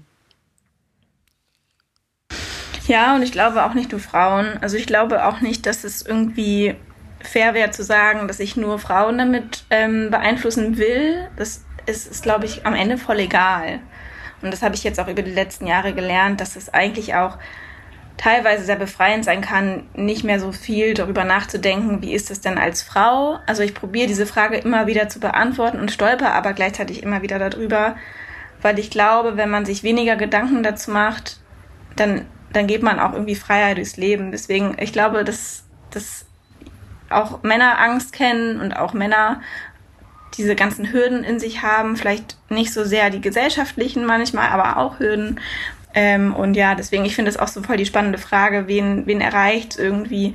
Und man muss halt auch sagen, Fahrradfahren ähm, tun immer noch mehr Männer als Frauen. Es ändert sich zwar auf jeden Fall, aber es ist natürlich immer noch irgendwie so ein Riesenthema. Also auch, ich merke das auch bei meinen Anfragen, also auch Männer fragen, wie machst du das so allein im Zelt nachts so oder wie hast du nicht Angst um dich oder dein Fahrrad oder so. Also es treibt schon einfach viele Menschen ja. um. Ich bin ja, ja. richtiger Schisser, ja. ne? Also für mich ist ja so bei Bikepacking-Trips, ich habe es auch mal gemacht, nachts alleine im Dunkeln fahren, wenn dann irgendwie so Nebengeräusche sind irgendwo in Südspanien, wenn da diese Plantagen, da weißt du, äh, die äh, äh, oh, diese, diese Plan, Plan, genau, die ganze Rasche, da, da, da werde ich verrückt, ne? Da kriege ich so, kriege ich so Angstzustände. Also ich komme dann gar nicht, also ich kann das, kann das auch nicht so. Also ich, ich bin da, ich glaube, das ist wirklich so geschlechterunspezifisch, solche Probleme oder Ängste. Ähm, aber ich habe, weiß nicht, als letztes Jahr habe ich einen Podcast gehört von der, es gibt diese Ultra Bike, nee, Ultra, äh, ähm, oh, wie heißt sie? Das ist so eine, auch schon Mitte 40er, Mitte 50, eine Frau, die, die macht so krasse Wanderungen, immer so Ultra-Light-Wanderungen. Christine genau. Türmer. Ähm, von der Podcast Hotel Matze. Und mhm, der war richtig ja, gut, der Podcast. Also es hat mich so, ich saß halt echt und ich musste die ganze Zeit mal pausieren und dann immer mit der Person, mit der ich unterwegs war, darüber diskutieren, weil ich das so, ganz viele so Dinge, auch so Vorurteile, mhm. so wie, wie Frauen wahrgenommen haben, wie Frauen sich verhalten und dann auch wie Männer sich verhalten gegenüber Frauen in so gewissen Situationen, hat sie ja so mhm. viele Dinge erklärt. Es war mega interessant. Ähm, und ich muss auch ehrlich sein, dass der auf jeden Fall so ein bisschen Perspektive für mich geändert hat also ich bin, glaube ich, schon ein sehr offener, offener Mann. Also, also, aber mhm. es sind natürlich trotzdem gewisse Dinge, die, die kannst du nicht fühlen, weil du ein Mann bist. so. Und wenn du die, also du kannst sie auch nicht erfahren, weil du ein Mann bist. Ähm, mhm. Und ich fand das echt sehr interessant, was er zum Teil gesagt hat. Und bei dir fällt mir das halt auch auf. Und deswegen finde ich das schon interessant, dass, oder auch wichtig, dass du so viele Leute auch erreichst, mit dem, wie du reist. Weil das so klischeefrei ist. Weißt du, ich meine? Also du erreichst die Leute halt einfach mit dem, was du tust. Und es ist so ein bisschen ohne, also ich weiß gar nicht, wie ich das ausdrücken kann, ohne dass jemand angepisst ist. Äh, du, du, du, du, bist sehr, du, bist sehr natürlich in dem, was du tust. Und das macht es, finde ich, ähm, einfacher, das auch wirklich anzunehmen, egal ob man Mann oder Frau ist. Weißt du, ich meine? Also du, man, man nimmt dich ernst mit dem, was du machst. So, und das, find, das find, fand ich schon wichtig, das fand ich bei dir im Podcast auch wichtig.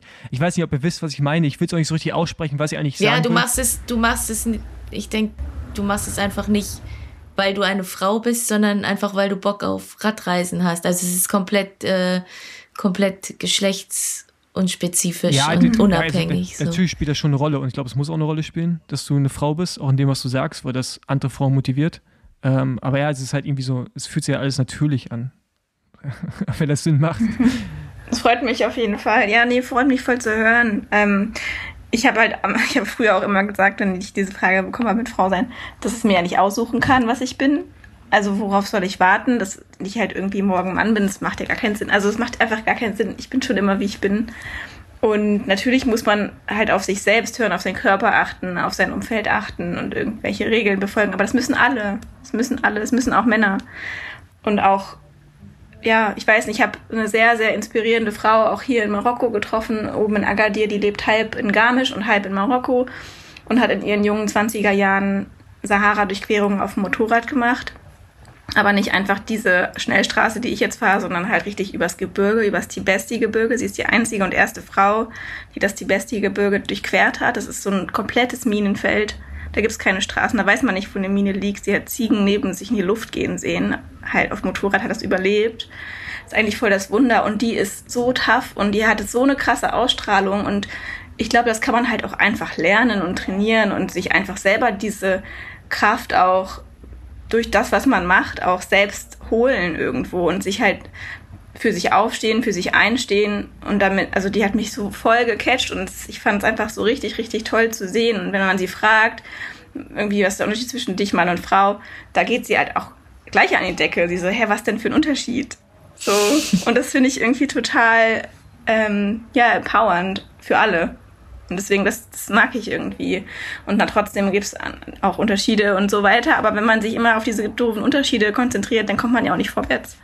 Deswegen ja. finde ich es halt natürlich auch irgendwie cool, einfach zu machen. Und ja. jetzt alleine zu reisen, kann ich ja eh so in meinem Tempo fahren. Und wenn ich halt mal eine Woche Pause mache, mache ich eine Woche Pause. Dann ich muss ja niemandem was beweisen. Das ist immer wieder für mich einfach super wichtig. Das ist einfach das ist meine Lebenszeit und mein Abenteuer. Deswegen ist eigentlich ganz egal, also wie oder wie schnell oder genau.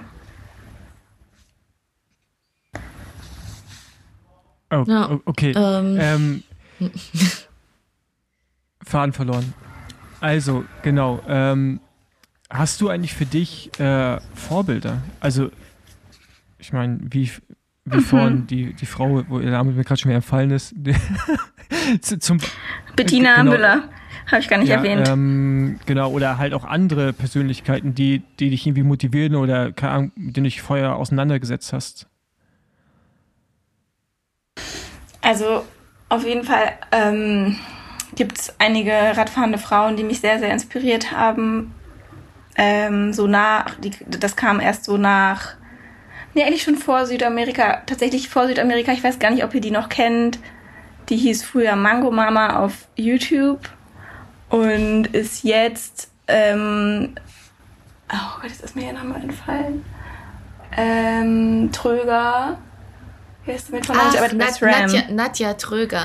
Genau, ja, genau, danke. Nadja.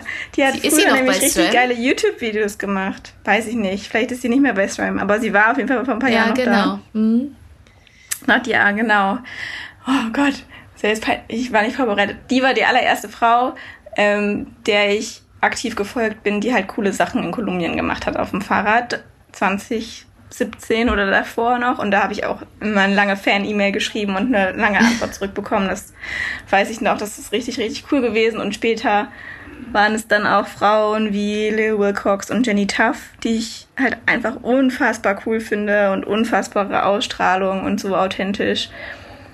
Und mittlerweile suche ich mir überall, also es sind häufig auch die Frauen, mit denen ich mich besser identifizieren kann, aber ich suche mir halt überall so die Cherries raus, irgendwie Leute, die ich, wo ich einfach mich ja irgendwie den gleichen Vibe habe oder die Geschichte spannend finde. Also selbst hier bin ich jetzt bei richtig tollen Menschen und die Nura, die ist die erste Frau in Marokko gewesen, die mit dem Fahrrad irgendwie losgefahren ist. Also es so ist halt hier nochmal viel krasser, weil jetzt einfach per Religion quasi den Frauen eigentlich untersagt ist, irgendwas alleine zu machen. Also das ist halt schon nochmal so Next Level. Also es ist zwar so ungeschriebenes Gesetz irgendwie und trotzdem machen das halt hier auch Frauen und es ist halt total mega inspirierend für mich und ultra unvorstellbar krass. Und so gibt es halt im echten Leben und natürlich auch irgendwie über Bücher und Filme und so immer wieder Vor Vorbilder. Und ich, ähm, oder so ein Podcast mit Christine Tümmer finde ich, also sowas konsumiere ich auch ohne mhm. Ende, weil ich das halt so, für mich das super beflügelt. Aber wie bereitest du dich dann auf solche Reisen vor, auch gerade wenn du in Ländern noch nicht warst und du weißt, wie so die kulturellen Gegebenheiten sind, jetzt in Marokko. Ich meine, das ist ja viel Mundpropaganda, weiß man, dass Frauen, jetzt gerade europäische, sich schon einfach normal bewegen können. Also zumindest habe ich das so erlebt. Ja. Voll. Ähm, mhm. Aber wenn du jetzt so weiter südlich kommst, ähm, ich weiß nicht, durch welche Länder du noch fährst, vielleicht lässt du auch Länder aus, weil du dir in gewissen Ländern nicht sicher bist, wie da der Umgang wäre. Mhm. Genau, also Marokko ist auf jeden Fall richtig entspannt. Ähm, das sagen mir auch alle. Also hier haben Touris sowieso nochmal einen besonderen Stellenwert. Ähm, und ich denke, das wird sich erstmal in Westafrika auch so ähm, weiter durchziehen. Also, dass du als weiße Person, als Touristin, ähm, als Nicht-Muslimin, vor allem auch jetzt in Mauretanien auch so, dass du dich da nicht an zum Beispiel Ramadan oder so hältst. Das ist dann, das ist für die okay. Und die, das, das ist das Schöne vor allem auch in diesen arabischen Ländern, in den muslimischen Ländern, dass sehr, sehr viel Toleranz für die Weltanschauung der anderen vorhanden ist. Also da keine Ahnung, ist einfach klar, dass ich kein Hijab trage hier. So, das, das ist gar nicht schlimm. Ähm, manche Sachen machen halt Sinn, irgendwie Sonnenschutz, Sandschutz und so weiter. Also dann ziehe ich mir halt auch ein Kopftuch auf, aber nicht, weil, weil das jetzt hier irgendwie kulturell von mir erwartet wird oder so. Das ist äh, auf jeden Fall nicht der Fall. Und wenn man mit den Leuten redet und sich halt darüber informiert mit denen und austauscht und was denkt ihr und ist das so okay, dann ähm, lernt man da halt auch dazu und darum geht's ja auch dazu zu lernen und zu verstehen, wie, wie funktioniert die Kultur hier. Aber generell bin ich halt total schwer begeistert, wie offen und wie verständnisvoll die auch alle sind mit mir und wie hilfsbereit auch. Also es halten viel öfter Marokkaner an als irgendwie Touris und geben mir Wasser oder fragen, ob ich was brauche oder so. Also es ist wirklich hier einfach ein großer, großer Teil von der Kultur, auch anderen zu helfen. Es gibt so ähm, eine gute Tat am Tag, das leben die hier halt. Also das ist auch Teil von deren Religion oder einen gewissen Anteil von deinem Einkommen immer zu spenden. Das ist für ganz viele hier selbstverständlich, wenn Leute rumgehen und nach Geld fragen, dann gibt eigentlich jeder Geld. Und das ist für mich so ein ganz neues Bild gewesen. Also das finde ich auch sehr, sehr schön. Ähm, diese krasse Gastfreundschaft, die halt auch einfach in der Kultur hier verankert ist, so zu spüren. Und ähm, natürlich werde ich Fehler machen und natürlich werde ich auch anecken, aber das gehört auch dazu. Aber ich denke, unterm Strich hat man als Touristin nochmal einen höheren Sicherheitsstellenwert sozusagen und wird halt von allen auch sehr gut behütet und bewacht. Also manchmal auch zu doll bewacht, dass man halt sich nicht mehr so ähm, unbeobachtet fühlt. Aber ja, ja. das ich hatte das letztes Jahr auch, als ich beim Atlas Mountain Race war, bin ich ja ausgestiegen und das Auto, was mich abholen sollte, war fünf mhm. Stunden oder sechs Stunden entfernt. Äh, und hat auch so eine, ich glaube, ich habe die Geschichte hier auch schon mal im Podcast jetzt ja auch so eine Familie. Also erstmal kam der Dorfälteste und dann kam der Dorfpolizist und dann auf einmal waren da irgendwie so zehn Leute um mich herum, die auf einmal ein Feuer gemacht haben und mir irgendwas Essen gekocht haben oder auf mein Fahrrad aufgepasst haben. Und dann mhm. der Dorfpolizist zu den Jungs gesagt hat, zu diesen, also es waren noch nicht mal Teenager, hier, dass ihr seid jetzt für ihn verantwortlich. Und ich habe halt gefroren, es war halt echt kalt, ja. und saßen halt mit T-Shirt da und haben dann irgendwie so fünf Stunden auf einen aufgepasst. Äh, und dann irgendwann hat mir einer, hat mir einer irgendwie sein Haus mit reingenommen, mhm. hat gesagt, hier, du kannst hier schlafen. Äh, und auch in der Moschee habe ich da gepennt und so, die haben mir dann fünf Decken über mich rübergelegt. Mhm. Also es ist schon, also weil wir ja gerade in Europa auch, wir haben ja sehr, sehr viele Vorteile, gerade muslimischen Menschen gegenüber, muss man auch einfach mal ehrlich sein. Mhm. Ähm, und da ist es schon, ist schon krass, da kommst du echt mit einem ganz anderen Blick zurück. Ähm, ja. Und äh, ja, da, da, war ich auch sehr positiv überrascht. Ja, auf jeden Fall. Aber trotzdem, also wenn du jetzt weiter dann südlich gehst, ist da, also du hast jetzt für dich kein Land, wo du sagst, da, da weiß ich jetzt nicht so richtig, was mich erwartet. Das einzige Land, wo ich eventuell irgendwie abkürze mit einem Bus oder weiß ich auch noch nicht genau wie, ist Nigeria. Das ist im Moment nicht so sicher. Da habe ich auch von anderen Radreisenden schon gehört, dass sie äh, mit einer Waffe bedroht mhm. wurden und halt irgendwie als Spione verdächtigt wurden oder so. Ähm, das kann ich halt irgendwie jetzt noch nicht einschätzen. Das wird irgendwann Mitte des Jahres dann die Entscheidung sein. Also ich denke so Juni, Juli muss ich dann mal konkret werden, wie man es umgehen kann oder ob ich mir dann per Anhalter irgendwie einen, keine Ahnung, Wohnmobil suche oder so. Ähm, genau, aber ansonsten fühle ich mich bisher überall sicher und ansonsten wird es auch ähm, gut, gut gehen, auch von dem, was ich so höre.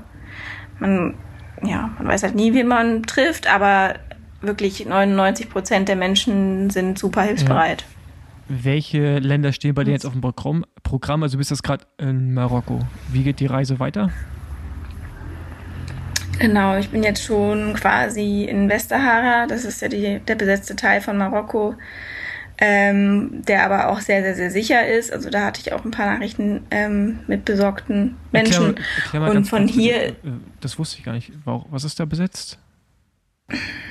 Mm, quasi der Süden von Marokko ist, man sagt sozusagen eine moderne Kolonie. Also es sind, ist quasi, Marokko beansprucht dieses Gebiet. Die haben hier vor vielen, vielen Jahren alle Menschen, alle möglichen Menschen einfach aufgefordert, hier runterzuziehen, zu Fuß. Sie sind hier runtergelaufen aus Marokko vom Norden in den Süden und haben dieses Gebiet einfach für sich beansprucht. Das war der alte König Hassan II. Jetzt gibt es schon wieder einen neuen König. Aber mittlerweile, also alle Leute, die du hier fragst, vor allem weil hier mittlerweile auch viele geboren sind, sagen, es ist Mhm. Marokko. Also du kannst einfach diese Frage hier gar nicht stellen. Also die find, sind dann auch beleidigt, wenn du das fragst. Aber bisher gibt es, glaube ich, erst zwei Länder, die das als Marokko anerkennen. Und bei uns auf Google in Deutschland ist es auch Westsahara, wenn mich Ja, nicht genau. alles täuscht. Das steht Westsahara, genau. Ja. Genau. Genau, aber hier ist alles, also die ganze Infrastruktur, alles ist von Marokko. Es gibt Leute, die wurden halt vertrieben. Es gibt Leute, die sind Flüchtlinge in, in Zelten. Ähm, ab und zu glaube ich auch solche Leute zu sehen, aber ich weiß es natürlich nicht sicher. Aber es ist alles super ruhig, super entspannt, überall die Polizei, alle freundlich, alles, alles super. Ähm, aber es ist halt so ein Konflikt. Ich finde es irgendwie nicht fair, jetzt zu sagen, ich bin in Marokko, weil es ist eigentlich nicht mehr Marokko, aber es ist natürlich für die Leute, die hier wohnen, und ich bin jetzt auch bei Marokkanern zu Hause, die sagen aber auch, sie sind hier Ausländer. Also es ist halt so ein Okay. bisschen, also die kommen vom. Norden, hierher auch gezogen, jetzt vor ein paar Jahren erst. Also es ist ein bisschen kompliziert. Ähm, und genau, von hier geht es dann weiter nach Mauretanien. In 300 Kilometern ist die Grenze. Dann habe ich ungefähr 1000 Kilometer Mauretanien oder 600 vielleicht sogar nur. Und dann bin ich im Senegal und Senegal ist sozusagen der Anfang von Westafrika. Ab da ist wieder grün. Also ab da ist dann richtig, ähm, ja, grün und weniger Asphalt und mehr Abenteuer. Mit die ärmsten Länder von Afrika sind auch hier unten dann in der Ecke quasi in diesem Armpit von Afrika. Ähm, genau, und dann kommen ganz, ganz viele kleine Länder nacheinander.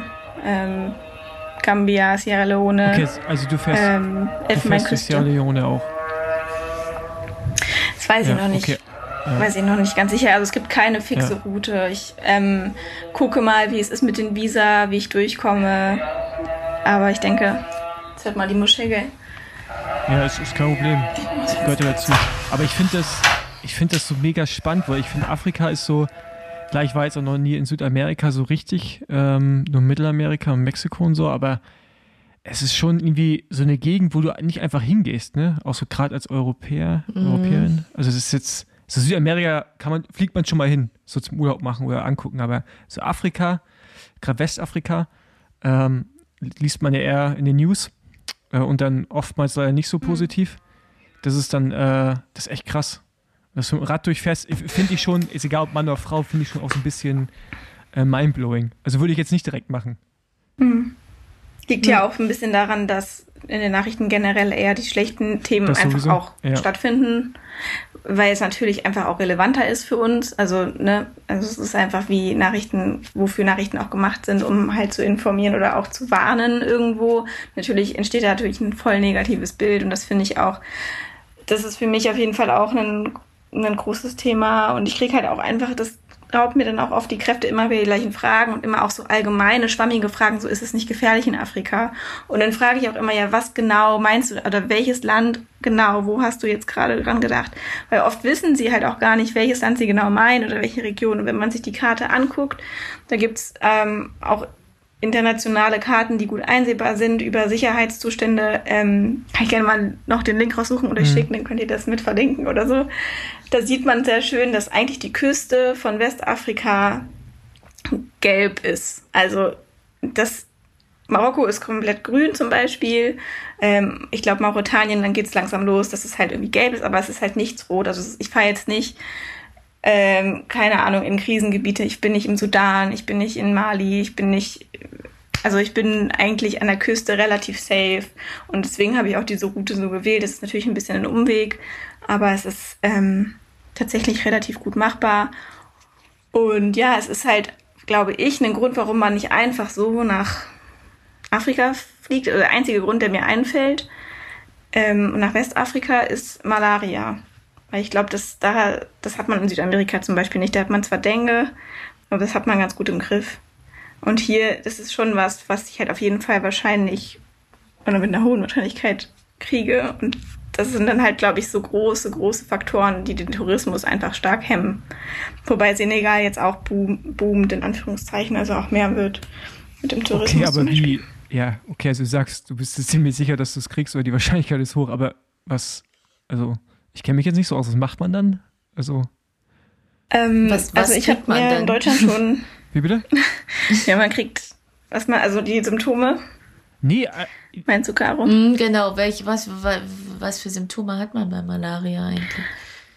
Ähm, ja, also Malaria kann ähm, sehr, sehr starke Schmerzen, Fieber, einfach eine richtig, es kann ich einfach voll auf den Schuhen hauen und du kannst nichts essen und dich nicht bewegen und hast einfach nur wirklich ähm, krasse Schmerzen und wenn es nicht behandelt wird, kann es auch tödlich verlaufen. Das ist halt der große Mist ähm, an Malaria, warum es halt auch wirklich eine ernstzunehmende Krankheit ist. Aber es gibt Prophylaxe.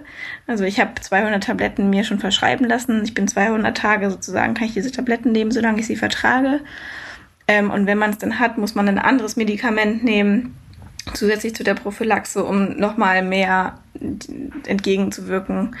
Ähm, genau, also man kriegt dann quasi überall, gibt es erstmal Malaria-Tests, aber man weiß manchmal auch nicht, dass man es hat. Und es kommt dann so schleichend und die Energie lässt immer weiter nach und man weiß nicht warum. Dann macht man den Test und dann geht man ins Krankenhaus und bekommt da eben die entsprechenden Medikamente dann und muss sich halt ausruhen. Ähm, und beim ersten Mal ist es halt am schlimmsten. Wie steckt man sich damit an? Ähm, das wird über Mücken übertragen. Ah, ja, stimmt. Mückenstiche. Aber Ja, ich, ich finde gut, ich, Von ich den find, ich find gut, wie du sagst, ja, es ist so beim ersten Mal. ja, okay, gut, aber ich meine, klar, das ist, gehört halt dann zum ganzen Prozess dazu, ne, auch äh, wenn man sich vorbereitet. Und da wäre jetzt auch meine nächste Frage, wie bereitest du dich vor? Also wie lange ist dann so ein Prozess? Du sagst, okay, ich mache das, wie lange brauchst du dann eigentlich, um wirklich zu wissen, was du an Gepäck benötigst? Vielleicht ist das auch immer das Gleiche, aber dann die Route, pipapo. Ähm, also die Idee war über anderthalb Jahre bevor ich losgefahren bin, auf jeden Fall schon da. Und die Route, die plane ich ja so unterwegs. Deswegen, ich habe ungefähr, ich habe so eine Makroplanung. Ich weiß, wie lange ich brauche. Ich weiß, wie viel ich ungefähr am Tag fahren will. Ich weiß, wann ich ungefähr wo sein will. Ähm, damit ich einfach auch ein Ziel habe. Also für mich ist es jetzt gerade schon auch ein, das Ziel Kapstadt. Ich fahre jetzt nicht einfach drauf los und es dauert vielleicht drei oder vielleicht fünf Jahre, sondern ich will gerne im Dezember in Kapstadt sein. Ähm, und genau, dann hat man einiges an Arztterminen. Ich mache sowas leider immer ein bisschen auf den letzten Drücker. Also bei mir war das mit den ganzen Impfungen auch erst ein paar Wochen vor Abfahrt. Es war dann irgendwie ganz gut, dass es noch so schnell ging. Da gibt es auch alle möglichen ähm, Einrichtungen für Reiseimpfberatung.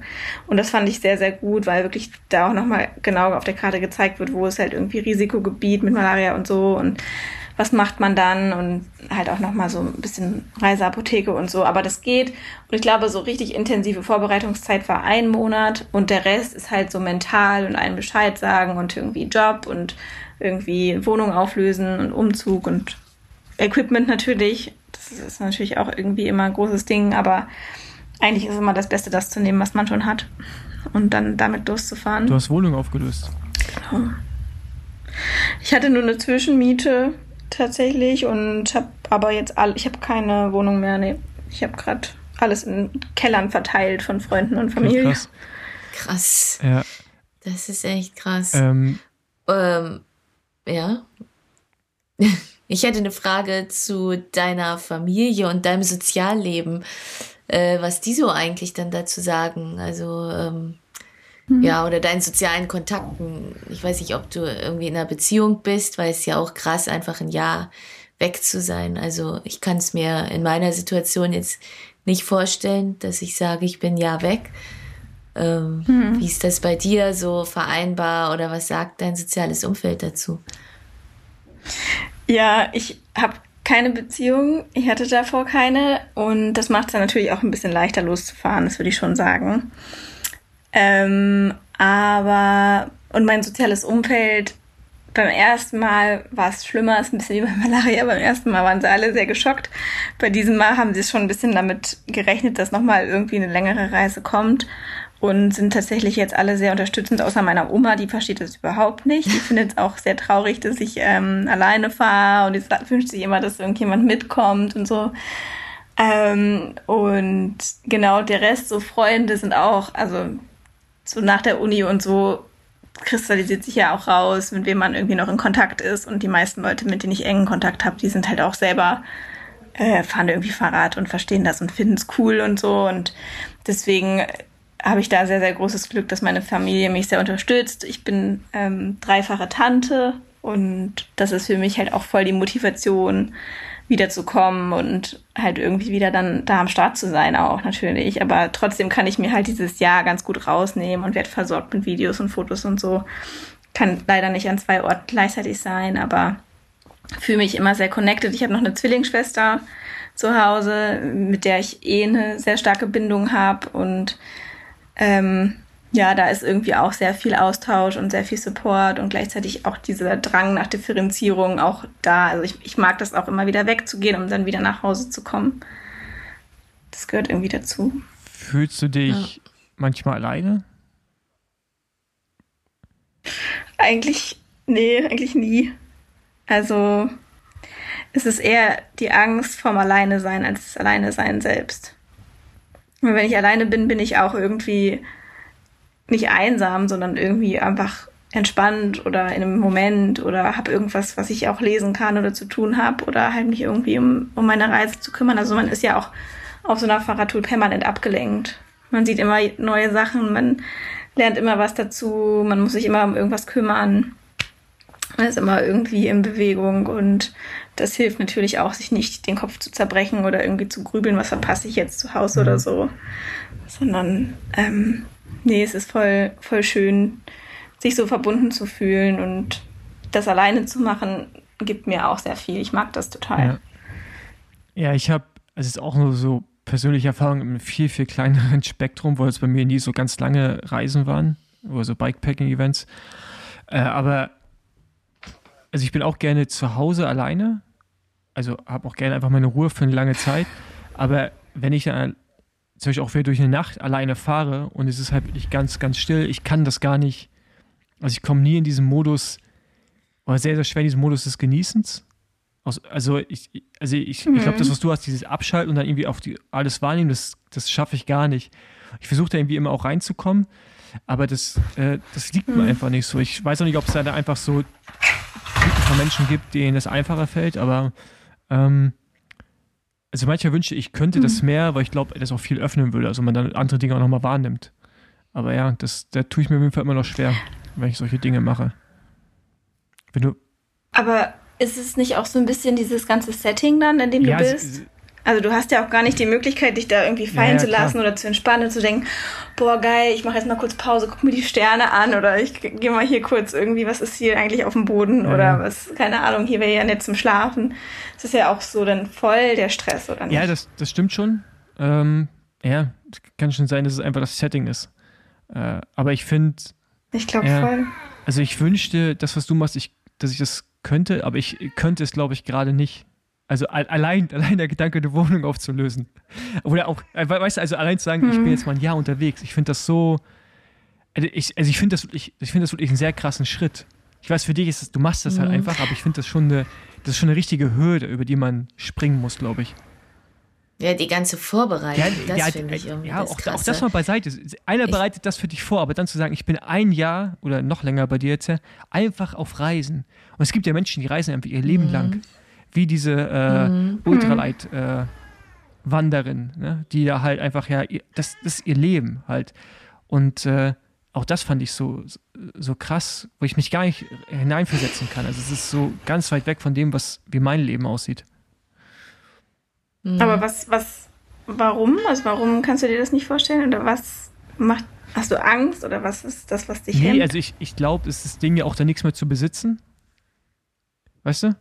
Aber du kannst ja die ganzen ja, Sachen alle, äh, ja, packst sie halt weg. Aber irgendwie, weiß nicht, ich, also, ja gut, wir, wir, können jetzt das kann jetzt hier ausladend werden, äh, können, wir, können wir tiefer in meine Psyche reingehen, aber ich bin, also gerade wäre ich auf jeden Fall nicht, nicht bereit dafür, sowas zu machen. Vielleicht bin ich das irgendwann. Ich habe auch Leute in meiner Umgebung, die sowas machen wollen, die, also die, die das gerne, das, was du mhm. machst, einfach gerne machen würden. Und ich tue mich schwer damit, das zu akzeptieren. Obwohl das nicht meine Entscheidung ist. Aber ich tue mich schwer damit, das zu akzeptieren. Äh, ja. Ich finde, das muss, ja. Und kaufen wir dir auch? Ähm, Sorry. Ehrlich gesagt, ich glaube, man weiß auf jeden Fall immer sehr viel mehr zu schätzen, wenn man dann wieder nach Hause kommt, was man eigentlich zu Hause hat. Ich glaube, das ist auf jeden Fall ein schöner Punkt an der ganzen Sache. Und ich glaube, wenn ich mich in einer anderen Lebenssituation als jetzt befinden würde, würde ich schon auch gerne machen und könnte es mir auch echt gut vorstellen, weil ich kann sehr gut alleine sein. Ich habe da eigentlich gar kein Problem damit, auch für mich irgendwelche Sachen zu machen, allein unterwegs zu sein.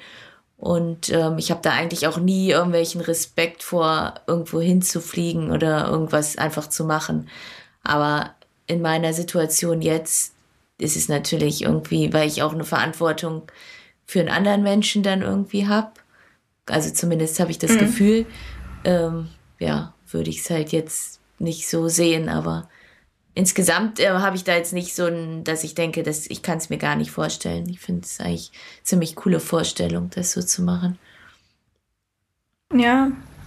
Was mir halt fehlt, was ich halt nicht habe, ist dieses, was ihr jetzt zum Beispiel machen könnt mit diesem Podcast oder mit eurer, euren sportlichen Wettkämpfen, Karrieren und so weiter, weil ihr seid ihr einfach da auch voll krass unterwegs in so vielen Bereichen. Das hat man halt auf so einer Reise nicht die Möglichkeit. Also man kann halt nicht an einer Sache konzentriert arbeiten. Also ja. es geht halt für mich nicht. Und deswegen so manchmal vermisse ich auch diese Beständigkeit und dieses, ich habe halt meinen Kram, ich habe halt meine Sachen alle da, wo sie sind und morgen, wenn ich aufstehe, sind sie immer noch da, weil im Moment ist es halt jeden Tag anders und das ist natürlich dann auch irgendwie nicht so ja, man kann sich halt nichts aufbauen. Und das, das ist schon irgendwie, das kann ich auch gut verstehen, dass man nicht dann andersrum bereit ist, das halt loszulassen. Diese, dieses, sich selber was ähm, zu erarbeiten. Also ich musste zum Beispiel auch voll loslassen, dass ich halt nicht mehr in Wettkampfform bin oder far from it oder dass ich halt irgendwie jetzt nicht meine Laufschuhe und meine Schwimmbrille mitnehmen kann und halt nochmal zwischendurch irgendwas anderes mache. So, ich gehe jetzt auch nicht, ich mache nicht viele andere Sachen. So, das, das ist auch schon halt so ein bisschen was, ähm, loslassen und aufgeben, was ich viel krasser finde als dieses materielle. Also ich hänge gar nicht an materiellen Sachen, sondern halt eher auch an so beständigen Tätigkeiten, so wie Freundschaften, die man pflegen muss und will ja auch. Ähm, das geht natürlich nicht so gut unterwegs.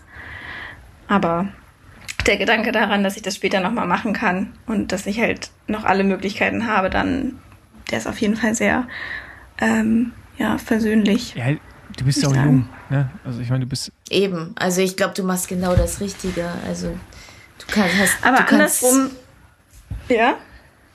Ja, du kannst Weil, es jetzt machen in deiner Situation und du wirst da so viel von mitnehmen. Ich meine, wer hat sowas schon mal gemacht? Das ist einfach extrem krass. Weil andersrum wäre irgendwie so meine Frage an euch. Habt ihr nicht manchmal das Gefühl, dass wenn ihr so Rennen fahrt, so gerade diese Ultrarennen und diese ganz langen oder ihr fliegt irgendwie, keine Ahnung, weit weg für, einen, für eine Weltmeisterschaft oder irgendwo, ihr seid ganz weit in der Welt unterwegs und dann müsst ihr diesen Track fahren von irgendeiner random Person, die ihr vielleicht nicht mehr kennt, hat irgendeinen Track gebaut, irgendeine Route und die müsst ihr fahren und dann fahrt ihr vielleicht sogar nachts an den schönsten Landschaften vorbei so, was, also das würde mich halt absolut nerven. Und das hat mich sehr genervt an diesen ganzen langen Strecken und teilweise auch sogar an Eintages-Events oder sich schlecht zu fühlen, dann bei diesen Ultra-Sachen schlafen, sich schlafen zu legen. So, das verstehe ich halt nicht. Ich will mich nicht schlecht fühlen, wenn ich mich ja. hinlege. Was macht das mit ja, euch? Also jetzt bei diesen Ultrasachen, ähm, ja, äh, Badlands, ich bin bis jetzt erst einmal gefahren, aber den schönsten Abschnitt bin ich bei Nacht gefahren. Das, das, das war schon scheiße. Also so an der, an der schönsten ja. Küstenstraße mit in Spanien einfach äh, nachts lang zu fahren, das war, war nicht so smart.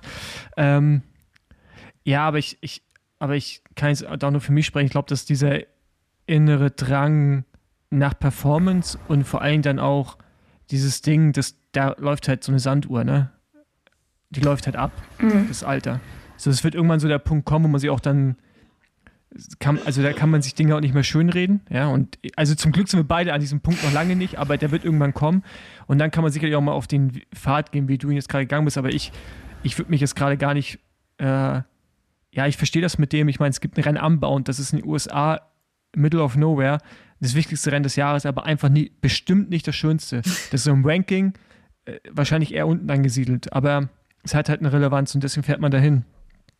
Und ähm, natürlich ist das, was du machst, dann für die Augen schöner, aber gleichzeitig habe ich zumindest für mich das Gefühl, dass ich auch nur einmal im Leben diese Chance habe, das aus meinem Körper rauszuholen, was ich gerade raushole.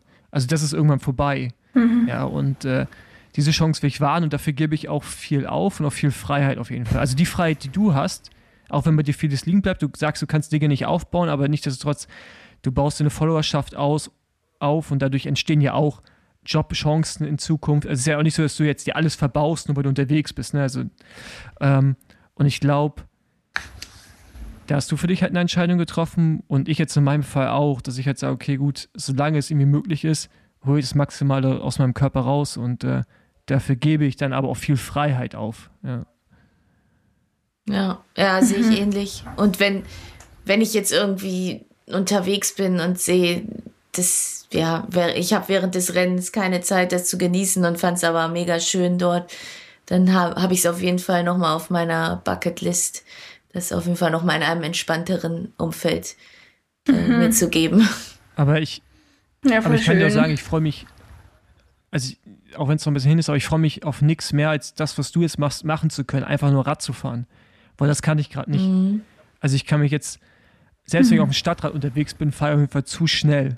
Weißt du? Also es ist so immer. Das geht mir anders. Da gurke ich immer extra so rum, weil ich denke mir immer so, es ist das einzige Mal, wo ich auf dem Rad wirklich richtig langsam fahren kann. Und da überholen mich teilweise Rentner. Ey, und Geil, Caro. Ich, ich bin wirklich in der Stadt teilweise so langsam also, unterwegs. Also, sobald ich irgendwas zum, sobald ich irgendwas zum Treten habe, äh, ist bei mir eigentlich vorbei. Und wenn ich Helm auf habe, was ich ja eigentlich in der Stadt auch immer habe, dann ist eh vorbei. Aber ja, nee, also deswegen äh, ist äh, so der Zeitpunkt, wo man einfach auch mal einfach nur Rad fährt. Da freue ich mich schon drauf. Ja. Mhm. Ja, und witzig, andersrum freue ich mich dass zum Beispiel wieder jetzt irgendwann mal wieder beim Laufwettkampf irgendwie alles zu geben oder so. Das ist halt auch ein ganz anderes Gefühl. Ja. Also es gibt, obwohl alles Ausdauersport ist, ist es natürlich alles auch irgendwie ein anderes Gefühl von körperlicher Betätigung irgendwie. Und zum Beispiel jetzt mit dem, ich habe halt circa 50 Kilo dabei. Es ist einfach unfassbar schwer. Also es ist wirklich unfassbar schwer. Ähm, und das ist auch das, was ich gerade nicht so mega feier an dem ganzen ähm, Touring, weil es einfach nochmal anders knallt, wenn man irgendwie durch ein bisschen Schotter fährt. Ähm, dass ich dann halt irgendwie, ähm, wenn ich wirklich an die körperlichen Grenzen komme mit Gegenwind oder so, dann macht es halt noch weniger Spaß, weil ich mir halt so denke, boah, nee, also eigentlich wäre ich jetzt hier viel schneller, aber ich kann nicht und es ist dann auch so, das kann dann schon auch sehr, sehr zäh werden. Und das ist, glaube ich, ein ne, Schmerz, den ich im Wettkampf anders genießen könnte. Und hier denke ich mir so, ja, nee, ich habe eigentlich gar keine Lust auf Schmerzen. Ja, das Problem bei dir ist ja auch, du, du, fährst ja auch sehr lange in eine Richtung. Also wenn der Gegenwind da ist, dann ist er auch sehr ja. lange da. Ja, stimmt. Das, das, das ist schlecht. Ja. Ähm, ja, eigentlich so meine, meine letzte Frage, so mit, ähm, oder wenn ich die Karo jetzt klaue, äh, was steht für dich in der Zukunft noch an? Also hast du, planst du quasi schon das nächste Ding? So ein bisschen vielleicht. Also ich denke natürlich drüber nach. Ähm, und aber das ist irgendwie auch so ein bisschen ins Blaue hinein. Natürlich ist dann erstmal, wenn ich wieder ankomme, steht halt ähm, Heimatsuche, wieder ankommen, wieder so ein bisschen setteln. Es ist immer so die Balance zwischen losfahren und ankommen. Ich bin gerade erst in Freiburg angekommen vor zwei Jahren. Und wenn ich jetzt wiederkomme, komme ich wieder in Freiburg an. Ich weiß auf jeden Fall, dass ich dahin will und mir das wieder aufbaue. Dann ähm, die ganze Nachbereitung für den Film ähm, und dann wahrscheinlich auch noch eine größere Tour mit dem Film machen und so. Also die nächsten drei Jahre sind damit auf jeden Fall, wird dieses ganze Afrika-Thema noch sehr, sehr, sehr präsent sein und wenn ich dann irgendwann wieder Lust auf Abenteuer habe, werde ich vielleicht auch mal switchen auf ein anderes, anderes Gefährt und vielleicht irgendwie eine Möglichkeit auch zum Beispiel mit Familie unterwegs zu sein zusammen oder so. Aber das ist alles noch ganz, ganz weit weg. Aber ich habe auf jeden Fall Lust, ähm, auch weiterhin dann reisen zu gehen, immer mal wieder für längere Zeit, aber immer wieder auch zurückzukommen. Ähm, und vielleicht auch nochmal Caro beim nächsten Matschfuß zu sehen oder keine Ahnung, irgendwie genau, sich ins Scramble getümmelt wir zu. uns. genau. Ja, das ja. sind also viele, viele, viele Ideen. Also die Ideen, die sprudeln gerade nur so, gerade wenn man irgendwie durch die Sahara fährt und viel Zeit hat, ähm, hört mein Kopf gar nicht auf zu denken. Ja. Ja, krass. Okay. Caro? Genau. Hast du noch was? Meine Fragen sind beantwortet. Nein. Okay, ja, stimmt. Ich, das finde ich auf ich jeden Fall voll cool. Geklaut, von ja, alles gut. So, auf jeden Fall voll cool, dass ihr so offen seid. Und jetzt habe ich, ich dachte eigentlich, dass ihr auch ein bisschen mehr noch aus dem Nähkästchen plaudert, was so passiert. Ihr seid jetzt auch wieder eingestiegen in die, in die Saison, wenn ich das richtig verfolgt genau, habe. Dazu musst, wenn du die Folge dir anhörst, nur die ersten 30 Minuten, bis dein Part kommt, dann hörst du, wie Karos erstes Rennen war. Genau. Oh, okay, das was. äh, genau. Wir haben, aber, ähm, wir haben dich dann erst dazu geholt. Ja, genau. genau. Äh, aber ja, genau. Ähm, nee, sonst passiert bei uns ja auch gerade gar nicht so viel, ne? Also ist halt Training, Training, Training, bis dann Training, bis wir das erstmal irgendwo Krankheiten vermeiden. Ja, genau, bis wir irgendwo hinfliegen, um dann äh, Strecken abzufahren, die wir zum Teil auch nicht so gut finden. aber, ja. aber äh, ja, Wahnsinn. Business as usual, ja. Aber freut mich, dass du, ähm, ich, also ich fand auch gut, dass du mich proaktiv angeschrieben hast, weil ich die eh schon die ganze Zeit im Hinterkopf hatte, aber auch nicht so richtig wusste, ob das jetzt überhaupt passen würde bei dir, weil so einen Laptop mit haben, mhm. haben jetzt auch die wenigstens auf so einer Reise. Aber stimmt schon, wenn man so lange unterwegs ist wie du. Ja, man muss ein bisschen ausgestattet sein, dass es auf jeden Fall äh, ja die Möglichkeiten gibt. Ich finde es auch voll cool, weil ich dachte, nee, weiß ich nicht. Ich fand das irgendwie voll das Bedürfnis. Und ihr habt so eine coole Plattform, dass man einfach drauf losreden kann. Und ja, es gibt einfach so viele Fragen und ich hoffe einfach, dass so vielleicht ein paar Zuhörerinnen, die das verfolgen, ein paar Antworten finden oder andere Leute, die Gravel fahren, Bock haben, auch ja. sowas zu machen. Das würde mich auf jeden Fall voll freuen. Ja, ich habe auch gerade letztes Wochenende mit meiner Teamkollegin über dich gesprochen. Deswegen fand ich, passte das auch jetzt gerade richtig gut. Ja. Die ist nämlich auch aus Freiburg. Mit und, wem? Ähm, mit Jade? Jade? Genau. Ja, ja, klar. Voll schön. Genau. Und da haben wir auch über deine Reise gesprochen und ja, genau. Deswegen freut mich das ja, auf jeden cool. Fall sehr. Und ich hätte nicht gedacht, dass es klappt, ähm, während deiner Reise einen Podcast aufzunehmen, aber umso besser.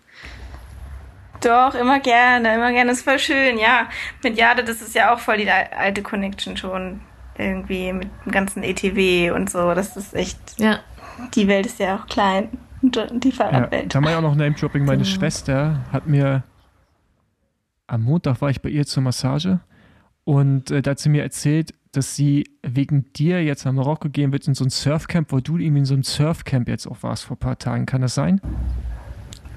Nein, ja, cool. Da, ja, ich, das ist ein Surf- und Triathlon-Camp. Und äh, ich weiß nicht, ob sie dir auch geschrieben hat oder dir, dir Fragen gestellt hat. Keine Ahnung. Auf jeden Fall meinte sie, ja, die Wiebke war da. Dann ich, ja, genau, die haben wir jetzt auch im Podcast. Und das meine ich, also so, so die Frauen in meinem Umfeld, die kennen dich alle und die folgen dich irgendwie alle. Und das finde ich gut. So, und äh, ja, äh, muss ich mich jetzt einfach auch damit ja, abfinden, dass einige von denen eventuell bald auch auf Fahrradreisen gehen. Da muss ich so meine eigenen inneren Ängste einfach da mal zur Seite schieben. Ja, auf jeden Fall. Es ist wirklich die Angst vor der Angst, die ist größer als was da draußen passiert. Es ist echt, kann ich nur immer wieder sagen. Und der Typ, der dieses Surfcamp macht, der Otti, der ist vier Jahre durch Afrika gereist mit, mit keinem Budget und hat sich so krass durchgeschlagen und hat so eine krasse Doku drüber gemacht. Weil wir denken halt auch immer, es sind nur irgendwelche weißen Personen, die hier durch Afrika reisen. Es gibt so viele coole Stories und ich bin auch sehr auf der Suche und werde es auch immer probieren zu teilen irgendwie.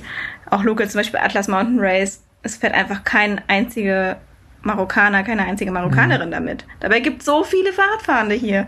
Das, das sind so Sachen, die ich auch echt nicht in meinen Kopf krieg und immer wieder sicher hat auch so Projekte auf Instagram, noch so ein kleiner Rant zum Schluss, dass halt irgendwelche Leute hier durch Afrika in Anführungszeichen äh, über den Kontinent halt laufen und man sieht halt nur, wie anstrengend und wie hart und wie challenging das alles ist. Und es ist natürlich voll challenging, aber es ist halt nicht nur challenging, sondern es ist auch so schön und es gibt auch so viele Leute, die halt Bock haben und ich würde es so schön finden bei solchen Events, gerade Marokko, was so nah an Europa dran ist, so günstige Flüge gibt es nach Marokko, man kann mit dem Auto runterfahren dass es da noch nicht viel mehr so Austausch gibt. Das verstehe ich halt einfach gar nicht. Ja.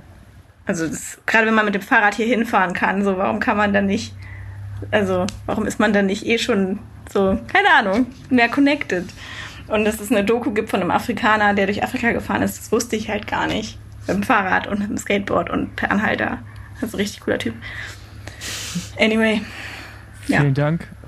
Sophie noch. Vielen Dank für deine Zeit. Nein, das war, also für meine Verhältnisse war das ja nicht mal ein richtiger Rant. Der hätte gerne noch mehr ausrasten dürfen. Aber, äh, nee, erst, äh, vielen, vielen Dank für deine Zeit. Ähm, noch viel, ja, Spaß vor allen Dingen, ne? Auf der, auf der nächsten, in den Danke, nächsten ja. noch zehn Monaten, ey. Ja. Ja. Krass. Ja, Ja, ihr seid herzlich eingeladen dann zur Kinopremiere. ja sehr ne? gerne, sehr gerne. Ähm, Ja, auf jeden Fall. ich sag euch nochmal Gerne. Bescheid. Ja. Aber freut mich auf jeden Fall, dass ihr auch die Zeit hattet und dass ihr Bock hattet. Nee, auf jeden Fall. ähm, Es, wie, wie gesagt, äh, ich glaube, inspiriert mehr Leute, als man dann am Ende denkt. Und äh, von daher passt das ja auch rein. Muss ja nicht immer alles competitive sein. Am Ende ist es ja auch, ist jetzt kein Wettkampf, aber geht ja auch um Herausforderungen. Von daher passt das. Auf jeden Fall. Hey, voll schön.